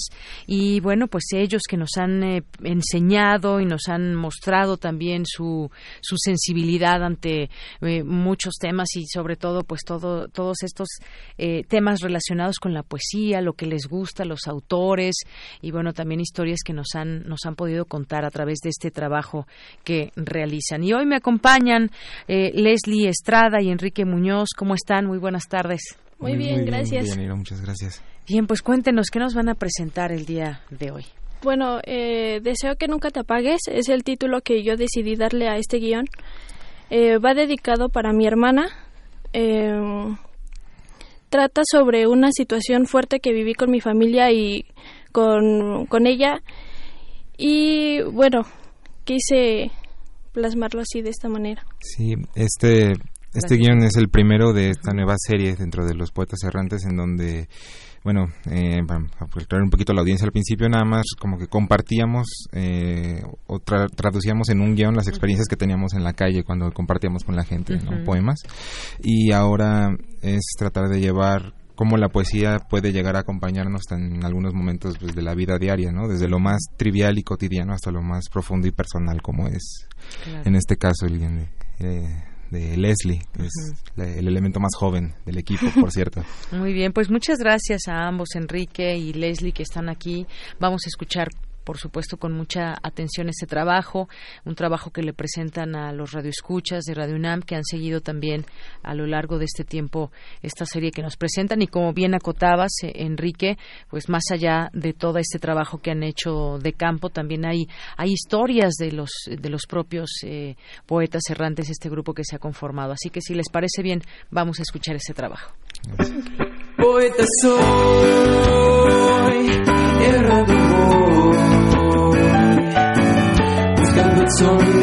que deja la voz. Corazón, alcanzando el tuyo es un destino decidido, puedes ver. Poetas errantes.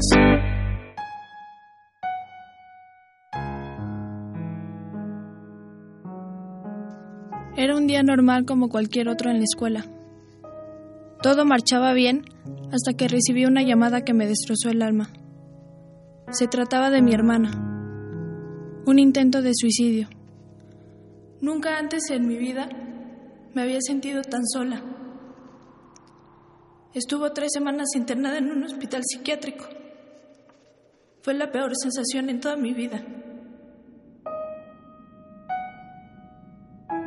Dale vida a los sueños que tienes escondidos. Descubrirás que puedes vivir estos momentos con los ojos abiertos y los miedos dormidos, con los ojos cerrados y los sueños despiertos. Jamás creí, en ningún momento, que mi hermana me haría falta. Existió la posibilidad de perderla, de ya no verla sonreír nunca más. Fueron muchos los pensamientos encontrados en mi mente, pero uno gritaba, queriendo salir ya. Hemos visto la vida con diferentes ojos y desde el mismo lugar, y me sigo preguntando, ¿cómo es que tú, siendo la hermana menor, me has enseñado tanto? Quisiera cambiar los papeles y evitar todas las cosas que te dolerán y en las que no podré acompañarte. Ser la hermana mayor no es fácil. Se supone que uno de mis objetivos es enseñarte maravillas, que debo ser franca y hablarte con todo sin pena ni engaños. Pero a veces no sé cómo decirte que he errado. Te veo y admiro lo que haces y cómo resuelves las cosas con carácter. Amo la forma en que amas y lo demuestras, la manera en que te solidarizas con la gente y lloras, y sufres cuando otros sufren. Te amo a ti por ser luz en mi vida.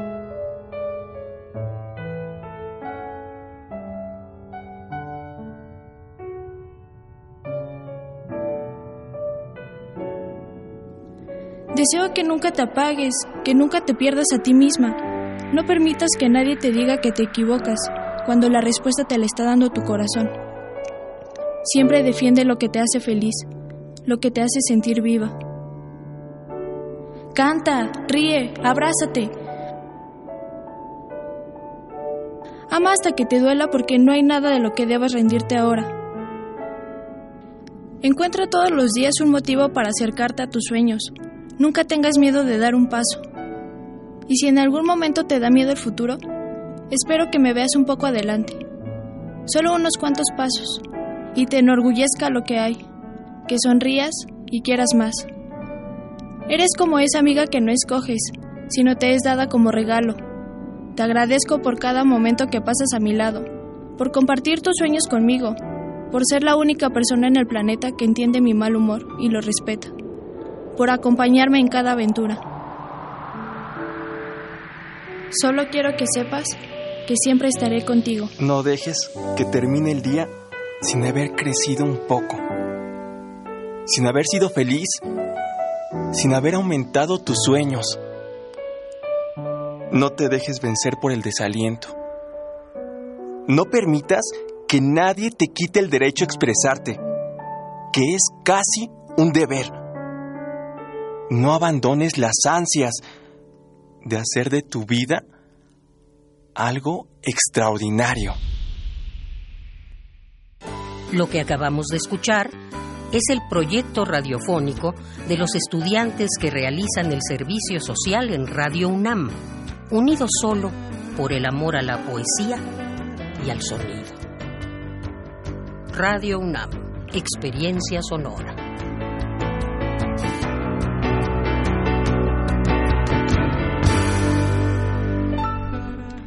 Bien, bueno, pues a veces las lágrimas son inevitables. Gracias, Leslie, por regalarnos esta historia, una historia de amor incondicional. Eh, gracias por compartirla. Siempre hay motivos, pese al miedo y las dificultades de la vida, siempre hay motivos para, para estar vivos. Gracias por compartirnos y abrirte en este espacio eh, y que nos has permitido escuchar esta historia que es muy dolorosa. Sí, igual gracias a ustedes por abrirnos el espacio y bueno, quiero darles un mensaje a las personas que nos escuchan, que si en algún momento se sienten solas, que siempre busquen alternativas para evitar reprimir los sentimientos, las emociones y que se acerquen a las personas de su confianza, profesores, amigos, familia, y que siempre tengan un motivo por el cual luchar y que puedan vivir felices.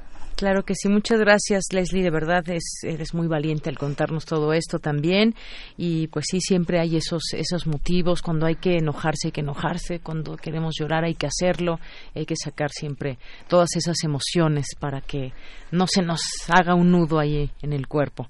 Pues gracias, gracias Leslie, gracias Enrique, Ah, que gracias. también participaste gracias. en el trabajo aquí eh, con Leslie Estrada. Muchísimas gracias a los dos. Gracias. Hasta luego. Relatamos al mundo. Relatamos al mundo. Porque tu opinión es importante, síguenos en nuestras redes sociales, en Facebook como Prisma RU y en Twitter como arroba PrismaRU.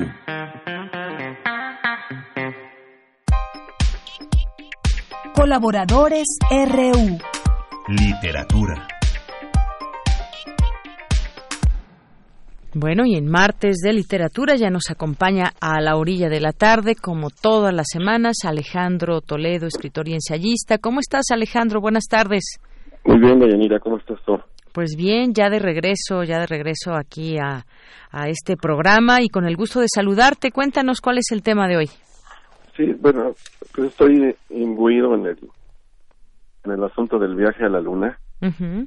Vi en el, en el cine la película que se llama Apolo 11, que es un documental de CNN muy preciso y con imágenes de, de primera de primera fuente, digamos, de la NASA, de lo que fue todo el, el transcurso del viaje y luego este, busqué en librerías a ver qué había al respecto, ¿no? Que ofrecían, qué novedades literarias había sobre el asunto del viaje a la luna.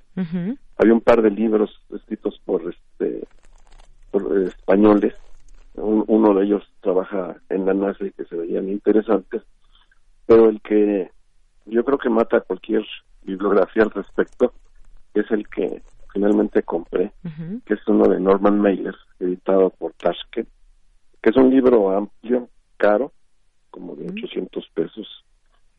Cuando uno lo carga en la mochila parece que uno fuera a, a alunizar. Se siente uno con el peso ahí de, de todo el viaje. Sí. Este muy pro- profusamente ilustrado, igual con imágenes de, de primeras fuentes de la NASA y de donde está todo el, el- el recorrido, digamos, que hizo el, el propio Norman Mailer para conocer esta historia bajo contrato con la revista Life. Entonces, este, le ofrecieron eh, que, que él diera seguimiento. Pues, ya ves que en los años 60 se crea esta costumbre que a mí me parece como muy sana de contratar escritores. Igual lo, lo- como lo hacía, por ejemplo, lo hacían con Truman Capote. Y este, para redactar reportajes. Entonces, es- se trata un poco de financiarles toda la experiencia, el viaje, la investigación y tener la paciencia para que eh, concluyan su trabajo, ¿no? Con, con, con, buena información. Entonces, Norman Mailer se, se fue a, Houston, fue, entrevistó, conversó con los, los astronautas, convivió con ellos, presenció el, el despegue, estuvo ahí en, en la sala de prensa todo el tiempo, había una sala cinematográfica en la NASA donde iban siguiendo las, este, la, la- la secuencia del, del vuelo y, y este y ya y, y presenció ahí en, esa sala lo que es el, mensaje. Dice el, el prologuista del libro dice que, que para meterse más a fondo lo que hubiera querido Norman Mailer es acompañar a los tres astronautas en, en el viaje pero no había espacio para él en el, en el Apolo 11 no pero hizo un libro que es realmente impresionante. Se publicó como Fuego en la Luna en 1971 antes salió en la revista Life en tres en tres entregas. Pues, se ve que, que, que le creó como dificultades. Dice él, la prosa no es nunca tan prosaica cuando se crea por obligación, porque se sentía contratado, digamos, como, como un año prácticamente de, de contrato con Life para poder estar ahí. Y la llama una historia sexual de máquinas que podían tener inteligencia y de hombres misteriosos que se las arreglaban para vivir como máquinas. ¿no? Sobre todo le perturba la personalidad de, de Neil Armstrong, que dice que, por eso dice que eran seres que se movían como máquinas, porque eran de una personalidad más bien como austera. Y este, pero su acercamiento al fenómeno creo que es, es de lo de lo, de lo mejor que, he estado viendo en estos días en que he tratado de meterme al, al tema. Y hay páginas realmente muy, sorprendentes, ¿no? El libro lo tiene uno que leer este con, las imágenes.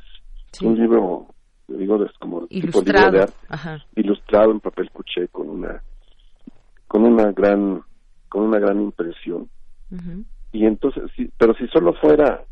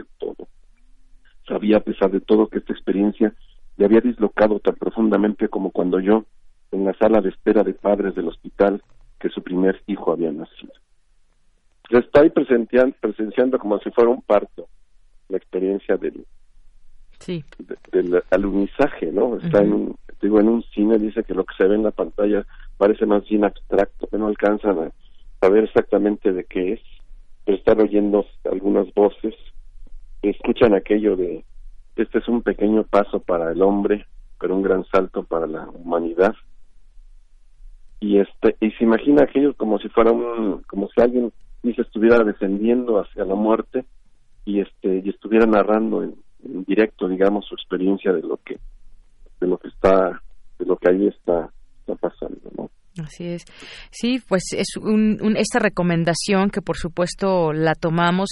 Leía yo también en algún momento una entrevista que le hacían y dijo que hay muchas fotos que no se habían publicado nunca, que se presentan en este libro y que no se habían publicado desde, desde aquellos años y que pues quizás nos van a parecer completamente nuevas a la hora de verlas, que ya es eh, esa curiosidad, el hombre, los hombres que pisaron la luna por primera vez, cómo es la superficie, cómo es la luna, yo creo que nos atrae muchísimo también esa parte visual alrededor de todo este reportaje, de todos estos eh, relatos que nos cuenta eh, Norman. Sí, bueno, yo te digo, vi el documental de la P11 que tiene imágenes muy buenas que yo no había visto con una calidad este, eh, impresionante. Que sientes como que estás ahí, está el audio también está muy bien cuidado. Y luego me encontré con el libro de, Norman Mailer y es, es eso, pero digamos que en, en, montón de detalles que uno que uno no percibe porque él está presente en todo en todo este en todo el proceso desde las primeras conferencias de prensa conversa con, con, las mujeres de los astronautas el, el regreso los los desfiles. Hay aquí una una foto muy curiosa de de Neil Armstrong con sombrero de charro porque vino a México hizo una gira, hicieron ellos una gira este, por México, eh, Bogotá, eh, Colombia, Argentina y Brasil. Sí. Entonces hubo un desfile aquí en México donde se recibió a los a los astronautas. Entonces lo siguen todo el, en todo el proceso para agotar, digamos, este la, experiencia y, y, poder tener listo su, su libro, ¿no? Así es. Y bueno, pienso también en estas eh, nuevas generaciones que, pues, este tema, ¿cómo les transmitimos lo fascinante de, de, este tema? Por ejemplo, en su momento, y nos han platicado aquí algunas personas, cómo fue cuando se estaba relatando el momento de la llegada a la luna, que fue algo eh, maravilloso, que no ha habido alguna repetición de alguna otra noticia tan impresionante como esta. Y yo creo que esa capacidad de asombro la podemos de alguna manera revivir a través de, por ejemplo, este libro, Alejandro? Sí, pues de los seres que más se asombran, digamos, son los escritores. Entonces, aquí este Norman Mailer transmite muy bien ese asombro y a, ratos es también un escepticismo y a ratos es un poco de, burla porque se, crea todo un espectáculo alrededor de de este de este suceso, ¿no? Un poco de burla, por ejemplo, de Nixon cuando le dicen los astronautas de que la llamada la, la llamada dice más histórica que se ha dado desde la Casa Blanca y alguien dice de pronto en el auditorio sí y quizá la más cara no era realmente de larga distancia. Y este entonces bueno además está ahí la presencia de Nixon que después va a tener un una caída estrepitosa no pero es el es el presidente que que que al que le toca le tocó exactamente. esta, esta idea que fue iniciada pues, a principios de esa década por por John F. Kennedy no que fue el, primero en plantear el asunto de que una algo que debía ser el, eh, los estadounidenses antes de que terminara ese esa década era llevar a, a, un hombre a, a la luna y traerlo de y traerlo de regreso Así es. Bueno, pues Alejandro Toledo, muchas gracias por esta recomendación de Norman Mailer. Esta... Moonfire. Moonfire, exactamente. Es caro, pero como dice mi mujer, no, es una inversión. Es una no inversión. es un gasto, sino una inversión. Exactamente, lo pienso de esa manera también. Pues muchas gracias, Alejandro, por esta recomendación que ya anotamos aquí en todas las que se han sumado a lo largo de estos días martes. Muchas gracias. Que estés muy bien, nos vemos. Hasta luego, muy buenas tardes. Alejandro Toledo, escritor y ensayista. Continuamos. Porque tu opinión es importante, síguenos en nuestras redes sociales, en Facebook como Prisma RU y en Twitter como arroba PrismaRU.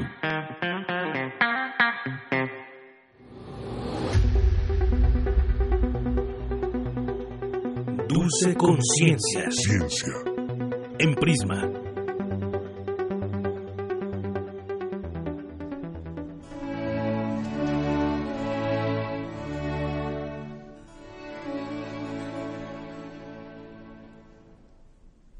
Pues ya estamos en Dulce Conciencia y nos acompaña Dulce García. ¿Cómo estás, Dulce? Buenas tardes. Deyanira, muy buenas tardes a ti al auditorio. Muy bien, muchas gracias. Pues cuéntanos hoy el tema que anunciábamos al principio, herbolaria. Así es, Deyanira, qué importancia ha tenido en nuestra cultura y sobre todo cómo ha pasado el día de hoy a la medicina.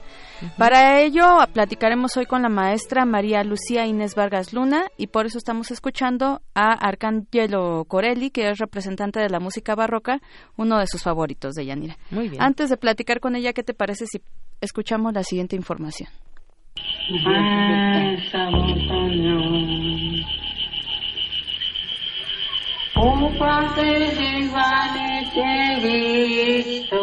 El conocimiento de las plantas medicinales ha ayudado al hombre a combatir enfermedades desde hace mucho tiempo.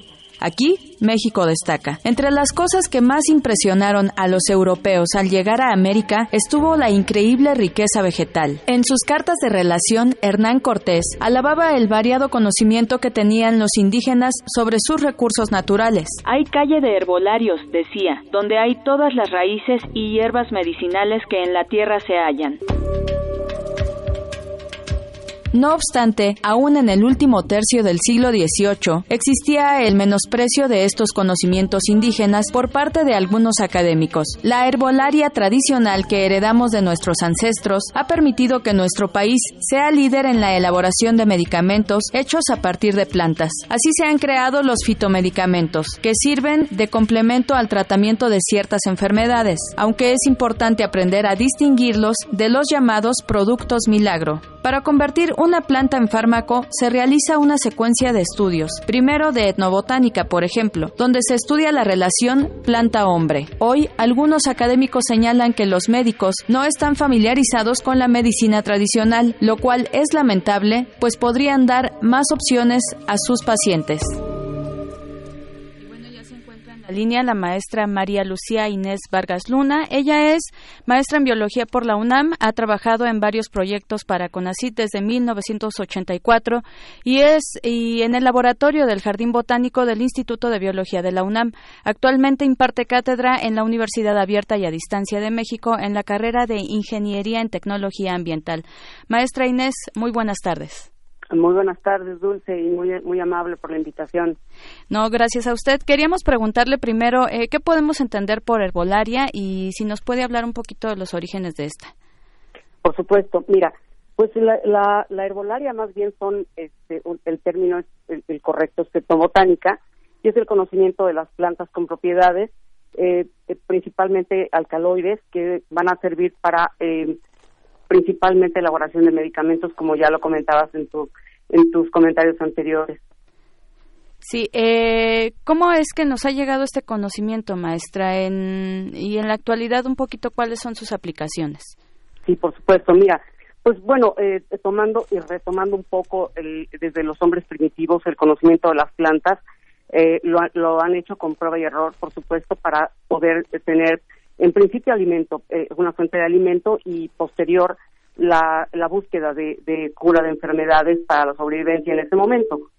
Eh, eh, retomando un poco lo que comentabas acerca de, pues en México, eh, Netzahualcoyotl ha sido nuestro máximo representante en la herbolaria, ya que él tenía jardines muy, muy este, inmensos, en los cuales un cuarto de ese jardín él lo consideraba un jardín botánico él tenía muy claro que la, la, este, la cura de enfermedades de su gente era muy importante y él era el único que podía tener plantas curativas en ese jardín eh, que había, este, que, bueno, no solo un jardín, tenía muchísimos jardines de este estilo y eh, quienes tenían el, alcance únicamente en las en las plantas medicinales eran los los famosos tlatoanis, los curanderos, que tenían principalmente la, la este, la cura de su gente, nadie podía tener ese tipo de plantas, excepto él. Entonces, pues bueno, eh, nosotros tenemos aquí una, una gran trascendencia de la medicina medicinal,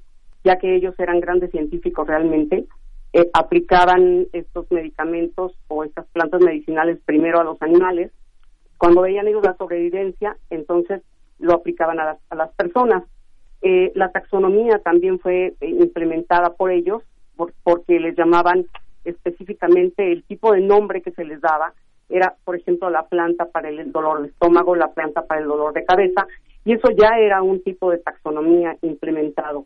¿Cómo nos ha llegado al, al, al México actual? Bueno, pues a través de, aquí hay dos vías de llegada principalmente, el método empírico, que es a través de persona a persona, los, los indígenas tenían muy claro el, el, uso de la herbolaria y por otro lado ya en nuestro México actual, pues a través de laboratorios se han eh, dedicado al estudio de ese tipo de eh, plantas medicinales. Así es, maestra. Eh, ya se nos termina el tiempo, muy rápido se pasó. Eh, un ejemplo muy rápido de algún este remedio que pudiera estar emparentado con la medicina que ya está como tal patentada. Pues mira, hay muchas aplicaciones, por ejemplo, en la en la planta este, eh, que se conoce como la planta de flor de muerto, que es el cempasúchil, que se utiliza para una gran cantidad de cosas, el, pigmentos, eh, alcaloides y principalmente para este, dolores de estómago, infecciones eh, de, estómago.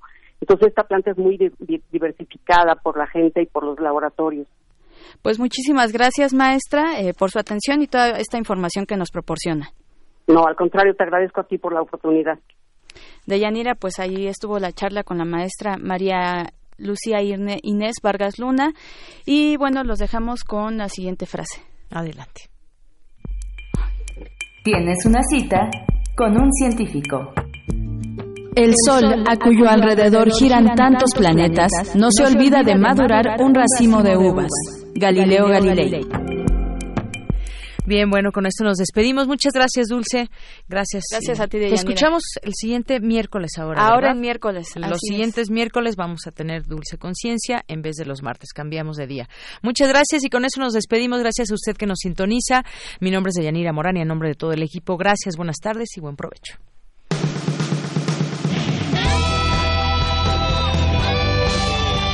Prisma RU.